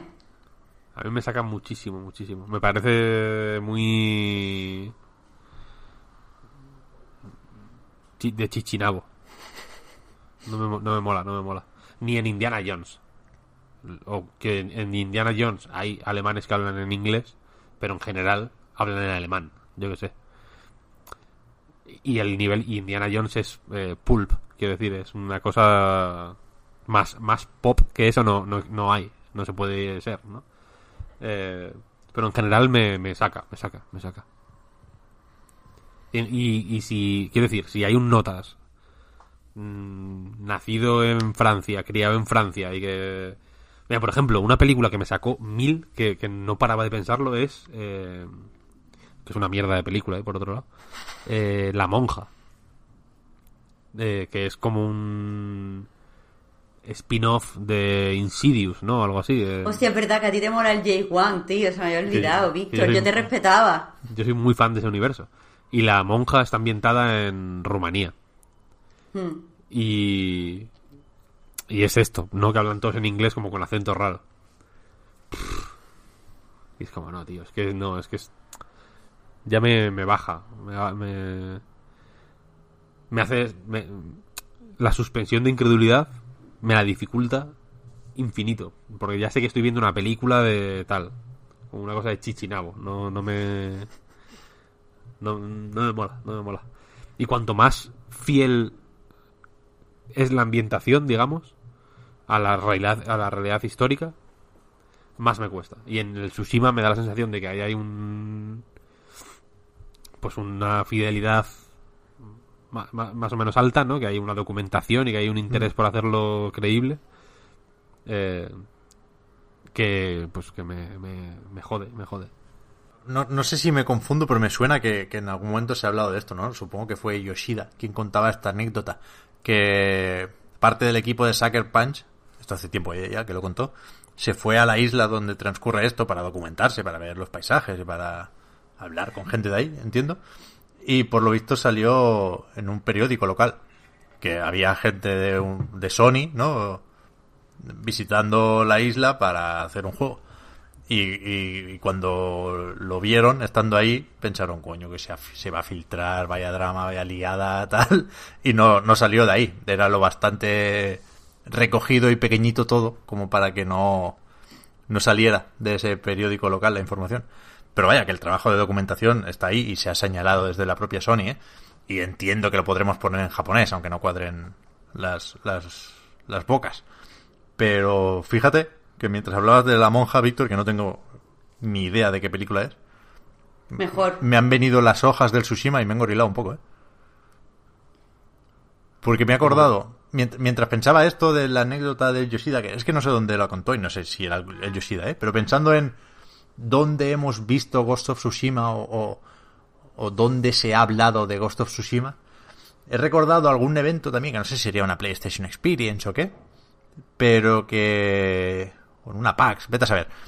Una charla del Ghost of Tsushima donde no se vio nada nuevo del juego, pero sí había como paisajes con la cámara fija, pero movimiento en el paisaje, digamos. Y eso me, eso me gustó. Eso me, me gustó. Y, y, y- vivir eso en el juego me apetece más de lo que creía hace cinco minutos. Así que a tope. Goti. Ghost of Tsushima. Goti of, Ana, ya- Dios mío, Goti of Tsushima. Goti of Tsushima lo voy a llamar cómo ahora. has empezado y cómo has terminado. Eso sí que ha sido una, una proyección. Madre de mi vida. Ya, ya, pero es que lo, lo- lo de los samuráis es lo puto máximo. Ojalá todos los juegos fueran así. Joder, Pep. No veas, sí yo. Porque tenemos el Nio 2 ahí pendiente y que me dio... Es que eso hay, hay demasiados samuráis. Ya, de verdad. No, no, pero este, Hay casi más samuráis que granjas en indies. este es el que va a hacer bien lo de las hojas. Moviéndose con el viento. muy, muy importante. O sea, el- el- las hojas van a ser para Goti of Tsushima lo que el choque de espadas es para Sekiro. Estamos mirando donde no, donde no debemos. Bueno, a lo mejor, a lo mejor acá en el año que viene no solo GOTY, sino juego más innovador Hombre, por cómo utiliza las hojas. Verás. Cuando pegues un espadazo y, y- y- y te fijes en que se ha cortado la hoja, o sea, tú estabas matando a alguien y ¡pam! la hoja la cortas. Goti. Of Tsushima. Mira, otro de samuráis. Naraka Blade Point. Me supo mal ayer bautizarlo como el Sekiro chino, pero voy a voy a apostar por la huida hacia adelante con esto, porque es que ese es el Me parece correcto. Es el Sekiro chino, vaya, que no Claro. lo desarrolla 24 Entertainment eh, y lo publica NetEase. Y es co- como un Sekiro, bastante Sekiro, más más fantasioso, si cabe. Y es multijugador. Esto es lo que yo no no no lo vi, no lo supe ver en el tráiler. Pero claro, tiene sentido. Perecita ya con tanto, con tanto samurái. Estamos tardando mucho en llegar donde yo quiero llegar, me parece a mí. Sí, pues no queda tanto, ¿no? Hombre, ¿Dónde- no sé. pero- Yo, yo solo quiero hablar de The Wolf Among Us. No se vio nada, Uh, pero... Pues no sale aquí. Menos mal Que lo has no, dicho, pero- Marta. No está en el resumen este de Polygon. Pues no sé, a mí me... O sea, no se vio nada, no es que esté motivada por nada en concreto, pero el hecho de saber que eso existe, a mí es lo que, yo qué sé, uno de los anuncios que más a tope me ha puesto. Ya, aquí hay tema con lo de Telltale o no Telltale. Porque... No, no. O sea, se llama A Telltale Series el juego y sal- salía el logo de Telltale en el tráiler. Pero sabemos que Telltale cerró y luego vino una, em- una empresa que bueno, que, que parecía no tener muchos intereses en el mundo del videojuego, sería un fondo de inversión, vete a saber, L- LCG creo que se llama. Y, y bueno, pues compró los derechos y, y dijo que quería aprovechar esto y, y- seguir con, con las series de Telltale. Y, y parece que dentro de las varias opciones que hay cuando una empresa se dispone a hacer esto, parece que, que aquí lo quieren hacer más o menos bien, porque el otro logo que salía al final del tráiler es un estudio nuevo, que no recuerdo el nombre, lo estoy buscando aquí mientras hablo, ¿eh? de- es un estudio nuevo fundado por ex Telltale. Con lo cual, igual no han contratado a muchos de estos para mm, hacer mm, resurgir o renacer de sus cenizas Telltale, pero sí están trabajando con esa misma gente vía otro estudio, ¿no? Así que, que a lo mejor sí es todo más justo, por decirlo de alguna manera, de lo que podría parecer. Igual sí. No sé, ya te digo, a mí me, me hizo ilusión saber que, que sigue adelante el proyecto porque me gustó la, la temporada que hay, me gustó mucho. Me, me hizo que me interesara por lo- los cómics estos de, de los de Fables o tal. Lo que pasa es que no me, no me convencieron demasiado. Y, y le tengo muchas ganas. Es que de verdad no, no sé si es que se me ha escapado a mí, pero yo no sabía que se estaba trabajando de verdad en una continuación. Y verlo me ha motivado muchísimo. Sí, sí, sí. Se llama Ad Hoc Studio, ¿eh? Y ya digo, aquí pues hay muchos de los que ya trabajaron en la primera temporada de, de Wolf Among Us y han confirmado que van a repetir actores de doblaje, por ejemplo, con lo cual hay, Sí. hay una cierta continuidad que, que es lo que cabría esperar. Y es verdad, ¿eh? No me acordaba y, y, y al final es uno de los anuncios que seguramente a más gente contentó. Pues está muy bien la, la primera serie. Yo me lo he encontrado así de. Estaba haciendo así como un barriguito rápido para verlo, me lo he encontrado. Y es que es eso, no se ve nada, pero es que me ha motivado de una forma muy tonta. Sí, sí, sí, sí, sí. A ver qué más hacen, a ver, a ver si, si consiguen series nuevas o si intentan reflotar cosas que quedaron ahí. Tenían lo de Stranger Things que se filtró, pero Netflix no parecía estar muy por la labor. Pero incluso el Tales of Borderlands, vaya, es que tenían mil, mil cosas en marcha esta gente. Claro que ese era el problema. A Sí, ver si ahora consiguen concentrarse en las cosas buenas. Sí, sí, sí, sí, sí.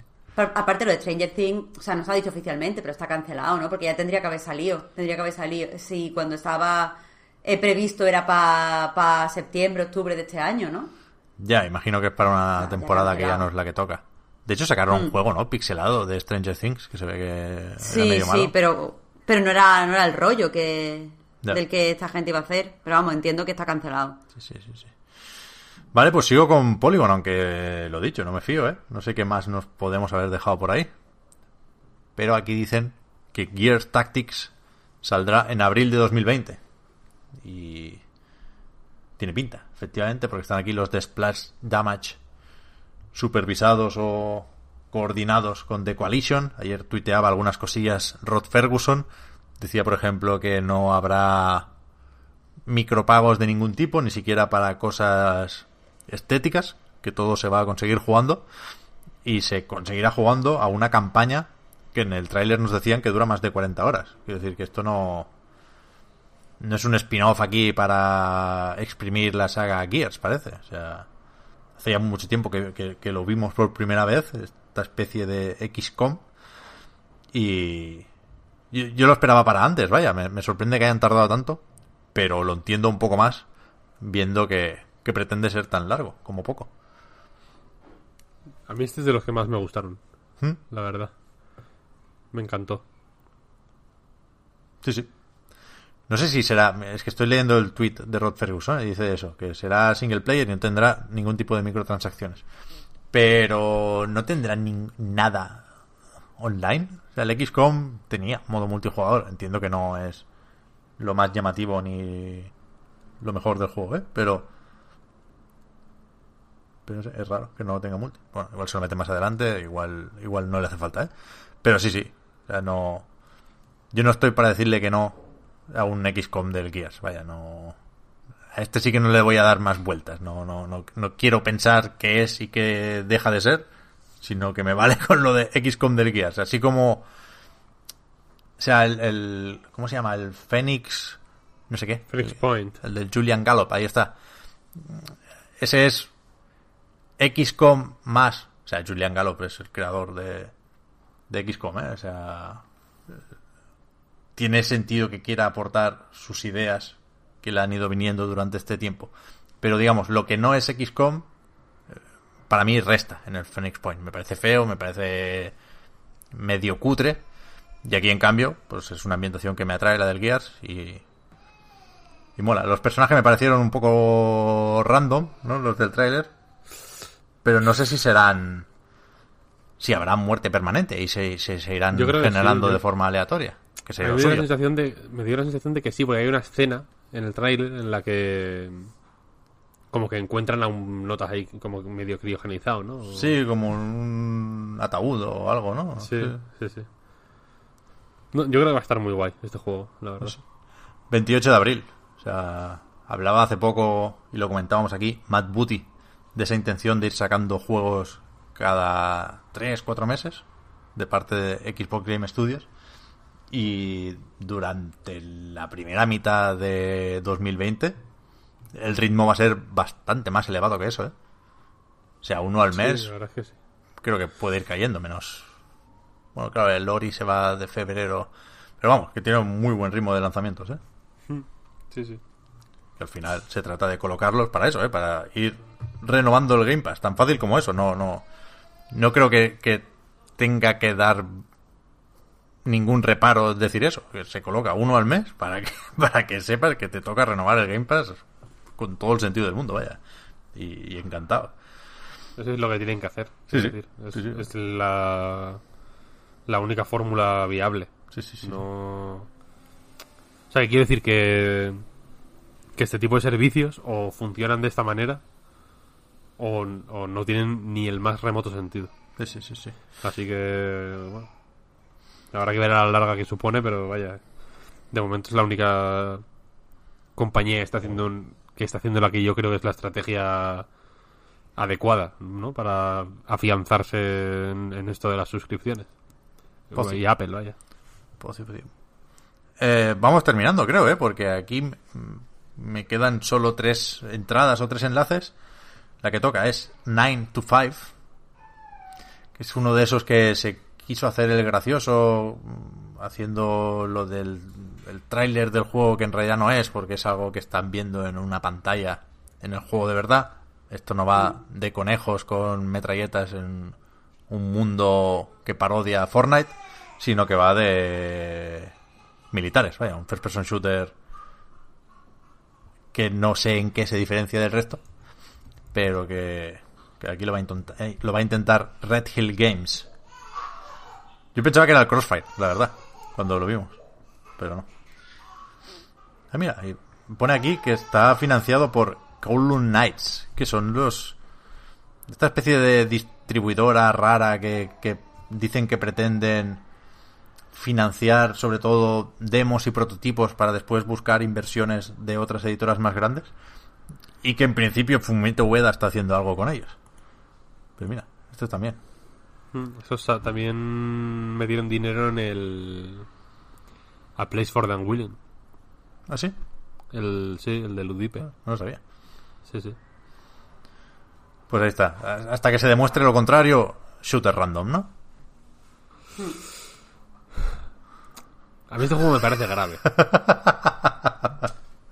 Porque igual está guay, ¿eh? Tenía pinta de ser un poco más Rainbow Six Siege que Fortnite, por así decirlo, ¿no? Era como táctico, con énfasis en la estrategia, tal y cual, tal y cual. Vale. Pero intentar mofarte de lo que están haciendo los demás y luego vender tu juego de una forma tan random, ¿sabes? Es como que pelea de, de de clones es esto, tío. Ya. O sea, me pareció la mofa me pareció fea para ser ese, ese juego concretamente. Ya. Esto sobre todo, al, al principio decían lo de los juegos que habían hecho antes sus responsables y esto parece que es sobre todo un estudio con gente de Remedy. Que no sé si si llegaron a tocar algo del Crossfire o qué, pero pero ahí está. Ahí está. Paso al siguiente, Venga. que es que me lo voy a saltar, os lo digo, estoy porque estoy es que estoy muy cansado y creo que todos lo estamos. Convergence, además se escribe con, con barra gens, no no me líes, Riot no me líes, porque este es otro de Riot Forge que que va de manipular el tiempo, lo vimos con unos dibujitos por ahí que dejan poco claro qué tipo de juego es, más allá de que también es single player, action platformer, dicen aquí. Bueno, ya veremos. Esto lo hace Double Stallion Games. Que ahora que lo leo me suenan. Ayer no me sonaban de nada por el logo. Y ahora leyéndolo me quiere sonar. Voy a buscarlo aquí rapidito. Lo estoy buscando as we speak. Estos son canadienses. Buena gente. En realidad no me sonaban de nada. O sea, no me suenan sus juegos, vaya. Bueno, no sé. Tienen Speed Brawl. OK no sé qué. Pero este OK no no es el de Capybara, ¿no? Que hizo uno por ahí. Eh, eso, eso es una serie de Cartoon Network. Ya, ya, ya, ya. Entonces, pues. Habrán hecho varios. Este, varios este juegos, es para claro. móviles, vaya. Vale, vale, vale. El de esta gente. Vale, pues no sé quiénes son, la verdad. Y el final, un resumen perfecto de lo que fue la gala. Que no, insisto, lo he dicho al principio. Dudo que alguien nos esté escuchando después de haber aclarado al principio que no estaba aquí Bayonetta 3. Cuando todos esperábamos Bayonetta 3, salió el reggae ahí a dar un discurso, bueno, fue un poco más tarde, pero bueno, ya estábamos desesperados. En plan, aquí ya se notaba que, que no saldría Bayonetta 3, pero creo que nos hubiéramos conformado con otras muchas cosas, viendo cómo había ido la cosa.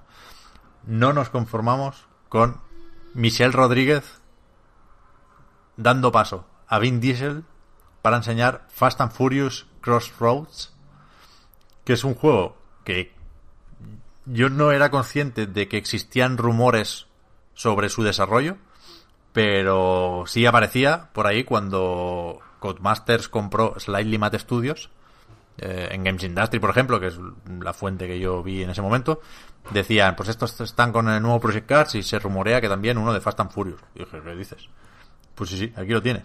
Y es lo bastante alejado de Project Cars como para que pueda salir mal, ¿no? O sea, esta gente, sin duda, saben hacer juegos de coches, pero a lo mejor no saben hacer personas.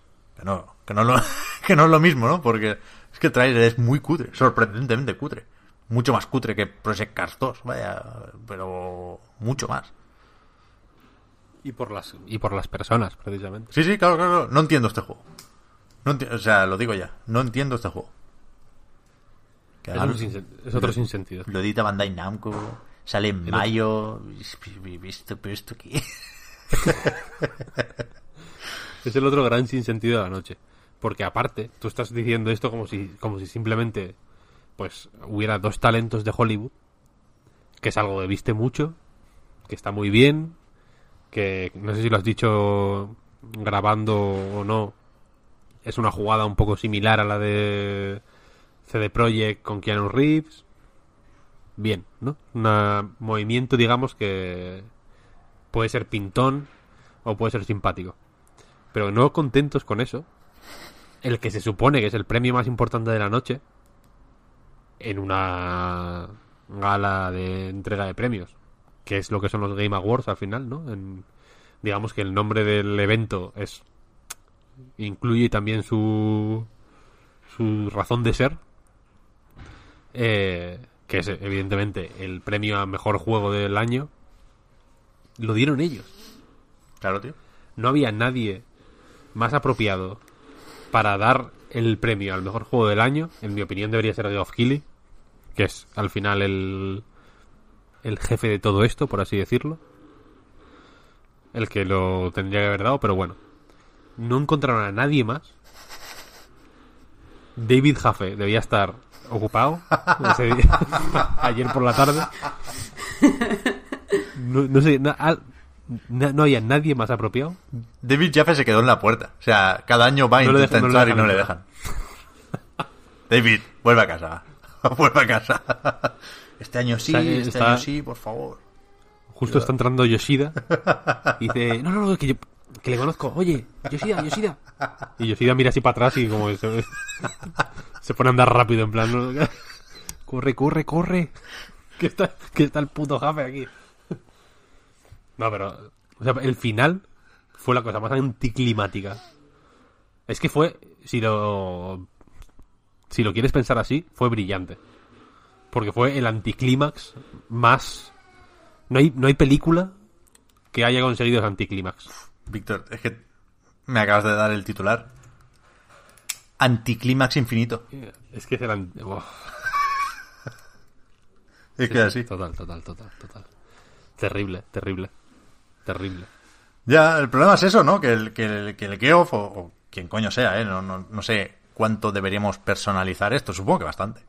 Pero se contentó con tener a Vin Diesel ahí. O sea, para él esto era un triunfo de los Game Awards. Y, y decidió pues cerrar la gala así, por, por tener a Vin Diesel como podía haber tenido a Bradley Cooper o a The Rock, ¿eh? que salió al principio con Jack Black, porque han metido la peli de Jumanji en el Dreams, chaval. Es que, es que todo vale, es que todo vale.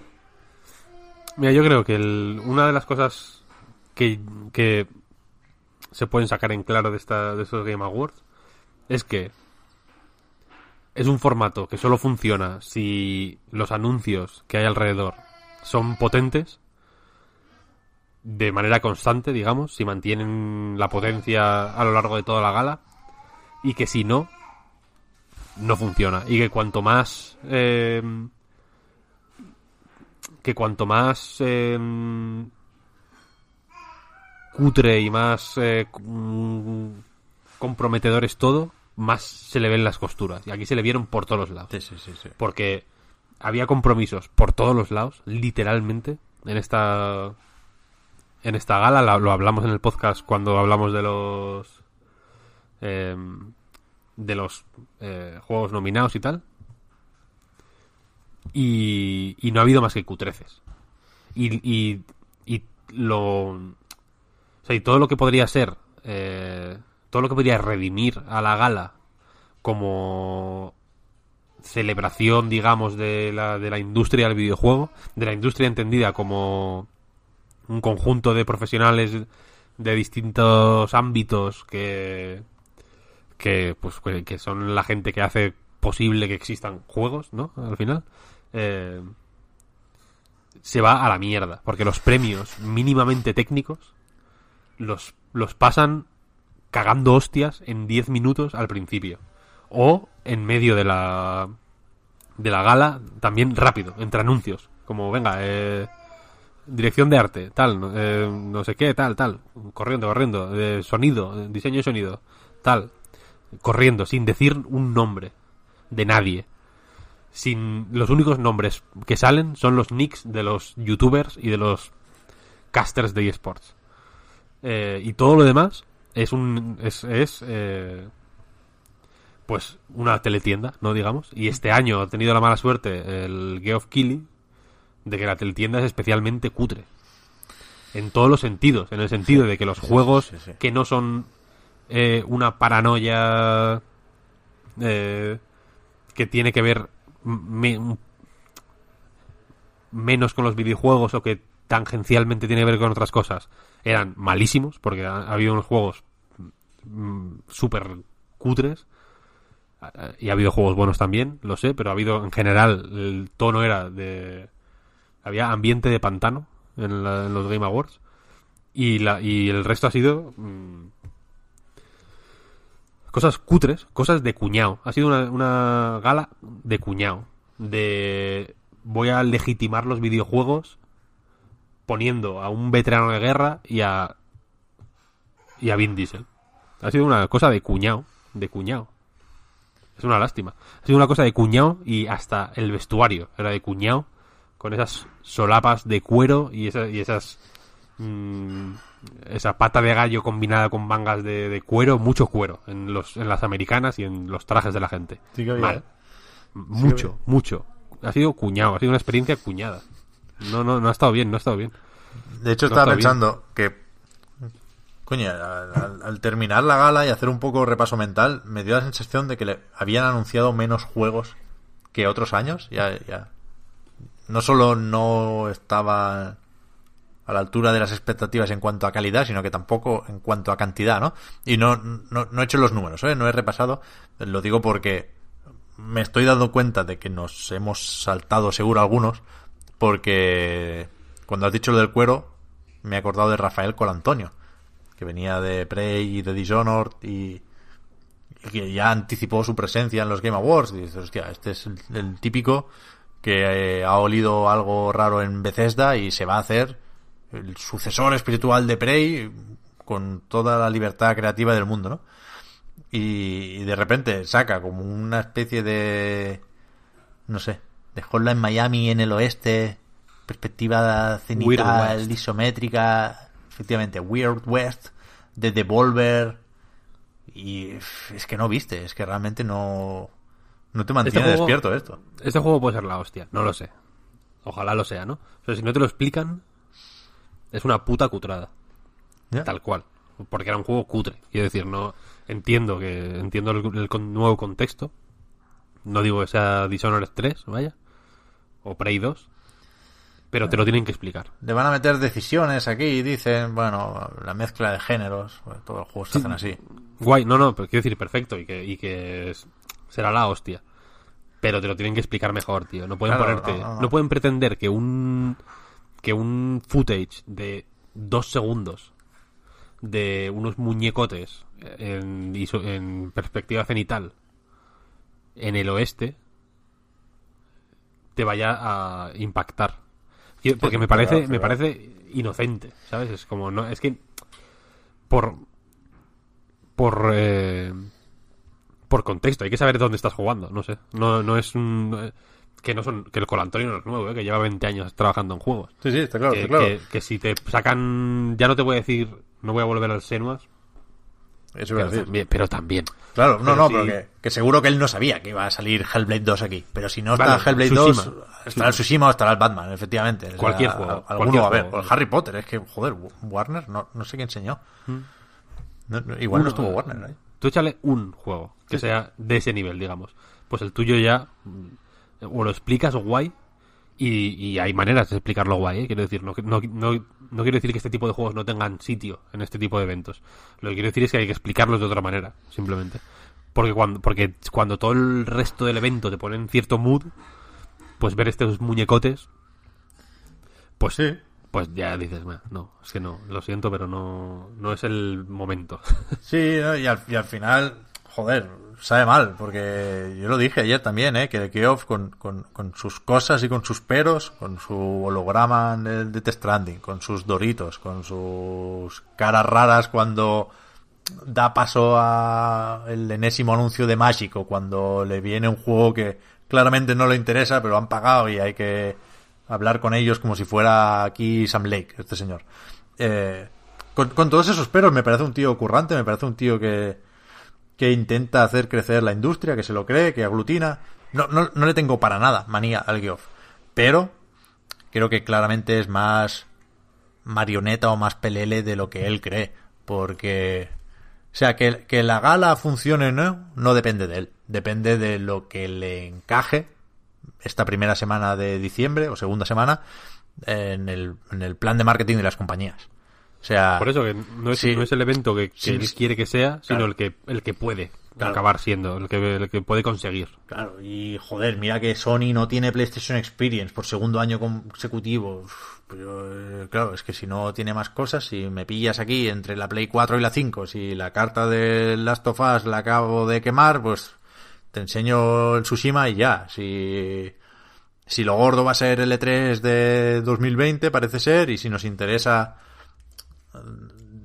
contar más cosas de la nueva generación más cerca del lanzamiento para no tener un año aquí eh, durante el que todos los juegos nos parecerán cutres, pues pues bueno, pagas el- el pato de la transición y y es eso, o sea, no no interesaba estar en los Game Awards este año y no hay un plan B ante eso. Y, suerte del Phil, ¿eh? que, por una parte eh, reventó, digamos, la noche porque eh, hizo más pequeño todo lo demás, pero joder, peor hubiera sido no haber visto la Xbox Serie X, ¿eh? Peor para el evento, digo. Porque es que no tendríamos nada a lo que cogernos, absolutamente nada. Sí, sí, total, total. De acuerdo. En fin, otro año más eh, en el que pienso que el año que viene no me quedo despierto, pero ya nos conocemos. Además, el año que viene sí que sí que habrá Next Gen, así que ya, ya veremos. No. Pensad alguna cosa para decir luego, porque no quiero acabar, por favor, el podcast así, que ya acabamos el directo así. Pero estoy preocupado por Bayonetta 3. O sea, que, A ver, que no haya Pep. salido hoy o ayer, no sé qué coño de día estamos, me preocupa. O sea, lo último que sabemos de Bayonetta 3, más allá de que le preguntan a Linaba y dice, sí, sí, todo bien, venimos del Babylon's Fall, que no lo hemos comentado, ¿eh, Víctor? Nos- nos- hemos decidido saltar muy rápido el State of Play porque creo que no nos acordábamos del Babylon's Fall. Pero bueno, ya lo veremos en el E3 del año que viene. Eh, pero, ¿qué iba a decir? Eso, lo último que sabemos de Bayonetta 3 es que cuando presentaron el Astral Chain, dijeron, tranquilos que el Bayonetta está bien. Los cojones. Hace mucho tiempo ya de eso como para que me creas lo que me acabas de decir.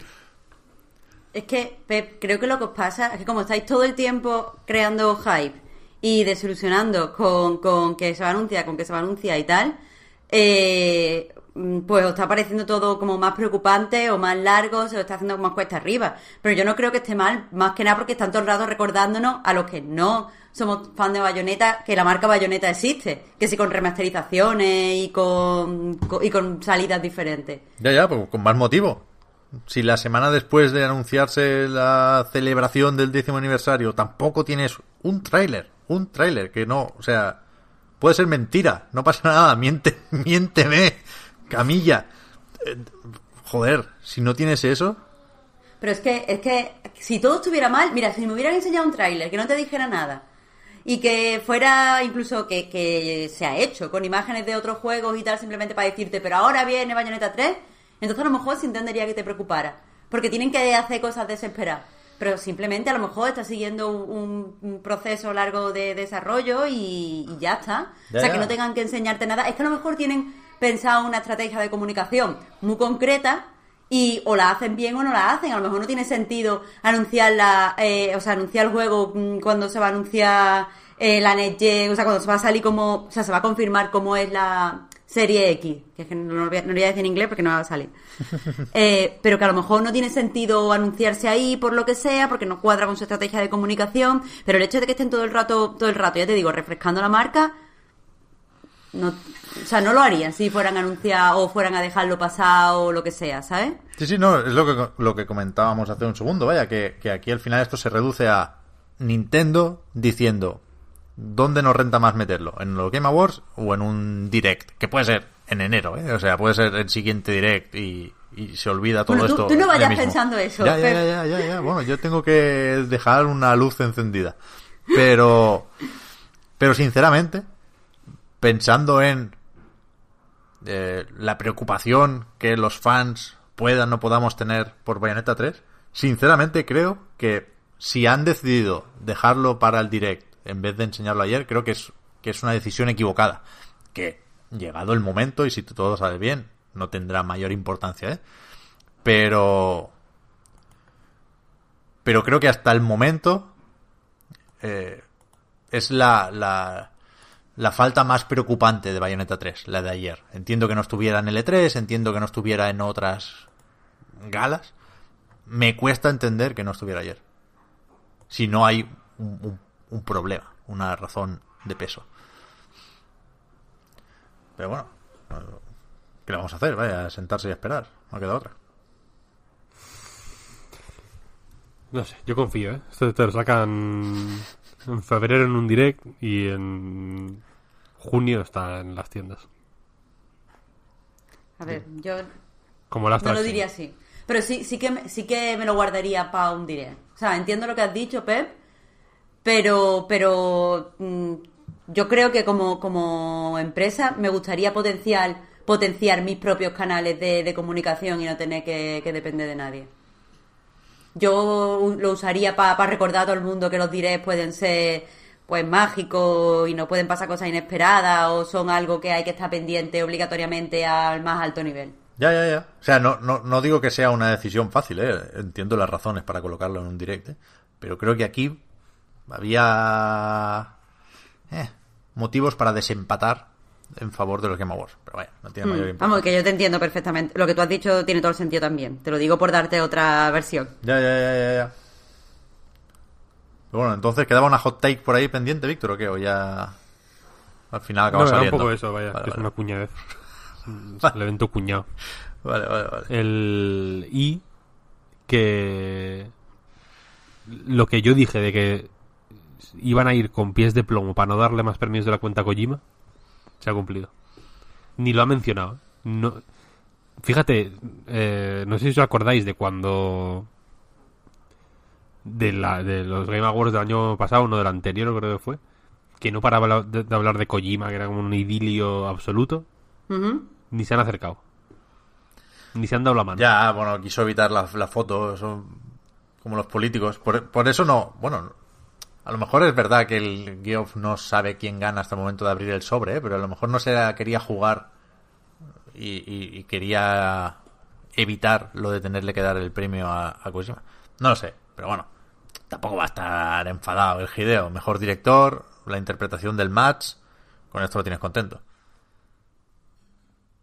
Sí, no, no, o sea, no, yo no digo que haya mm, mal rollo, ni que estén enfadados, ni nada. Pero que. Que había, que había gente. eh, eh, pues esperando que se le diera muchos premios y tal y cual, y como que había esta tensión por el amiguismo y bla, bla, bla. Y vaya. O sea, a mí me ha sorprendido el. Porque esto no lo vota Geoff, vaya, sino que lo vota la crítica. Ya, Y me ha sorprendido que haya, se haya decantado por Sekiro y no por Death Stranding, sinceramente. ¿sí? Sí, un Yo- poco sí, un yo poco sí. Me las creo las votaciones, ¿eh? Me las sigo creyendo. no, y yo, y yo, y yo, y yo. Que me... pues sim- simplemente ha sido una sorpresa. Sí, sí. No... No digo que no me lo crea, me lo creo al 100%. Conozco a gente que ha votado, de hecho. Mm. Y tú también. Vale, pues hasta aquí los, los Game Awards y compañía. ¿La semana que viene nos toca ya Goti o qué? Habría que descolgar, Habría que mirarlo, sí. descolgar el teléfono, ¿no? Y ver quién se puede pasar por el podcast. Sí, hacer, sí. hacer sus listas. Yo creo que sí. A ver si Habría, habría. tengo tiempo de pegarle un repaso al, al Luigi, al Baba Is You. Quiero jugar un poco más también. Al Outer Wilds. Pero bueno, más o menos lo tengo ya pensado. Supongo que todos en casa también habéis hecho quinielas con, con la excusa de los Game Awards. Pero se va acabando 2019, ¿eh? Eso, eso sí que es verdad. Me gusta mucho de vez en cuando. No sé si tenéis un timeline, se llama, en Twitter similar al, al mío. Pero yo, de vez en cuando hay alguien que, que retuitea o que le da me gusta a una cuenta de Twitter que es la barra de progreso del año. ¿Lo habéis visto eso? Me parece una buena cuenta de Twitter esa. No me gustaría seguirla, pero sí me gusta que de vez en cuando alguien me la, me la traiga. Y eh, tomamos 95% así, ya. Esto ya, ya se acaba, ya se acaba. Eh, así que, que, que vamos preparando el siguiente podcast. Que, igual Ah, que un este- momento. Eh, No quería... No quería irme sin dos cosas. Sin decir dos cosas, quiero decir. La primera, que muchas gracias a las 800 y pico personas que había ayer a altísimas horas de la madrugada Joder, co- comentando el- los Game Awards en Twitch con nosotros. Sí, sí, sí, sí, sí. Y, y a ti, por el montaje absolutamente eh, perfecto que hiciste para el streaming. Bueno, esto es- Porque, joder, con el teclado este especial y todo. el Stream Deck, tío, es lo mejor hacer directos, en realidad. Claro, una cosa Muy fina, fina. O sea, un- una realización de lujo. Está, estaba procesándose todavía el vídeo en YouTube. Que lo- Yo creo que hay un error, ¿eh? Luego míralo, ¿Qué porque dices? sigue al 0%. Uf, ¿Qué dices? Esto se pone luego de golpe. Aquí nos han pillado con Green Day, tío. están... En plan, ¿le dejamos pasar o no? Ahora mismo somos David Jaffe. Nos van a joder la vida con el concierto del Green Day, ya verás. Que no sirvió para que saliera Tony Hawk, ¿eh? es, que, uf, es que faltaron muchas cosas en los Game Awards. Estuvieron muy mal. Muy mal, muy mal, muy mal, muy mal, muy mal. En fin, ahora sí, os recuerdo que a nightgames.com y el podcast Reload son proyectos que se mantienen gracias a vuestras generosas aportaciones. Patreon.com barra a night reload para más información. Y eh, para agradecer ese apoyo a los patrons, ahora les dedicamos un ratito más de podcast en la prórroga. Al resto, ya os hemos comentado lo de los GOTI, os agradecemos también eh, que nos sigáis y nos ayudéis a mejorar. Y nos vemos la semana que viene, o nos escuchamos la semana que viene. Gracias Marta, gracias Víctor por haber estado aquí una semana más. A ti, Pep. Y hasta la próxima. Chao, chao. Hasta luego. Chao, chao.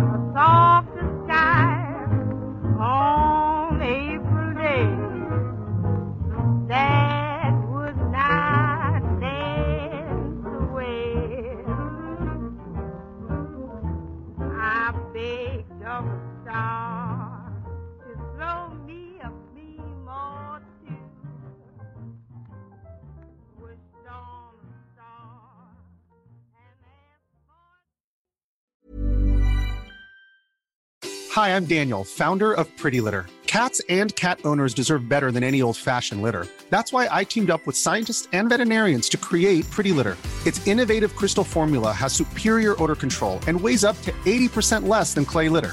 Pretty Litter even monitors health by changing colors to help detect early signs of potential illness. It's the world's smartest kitty litter.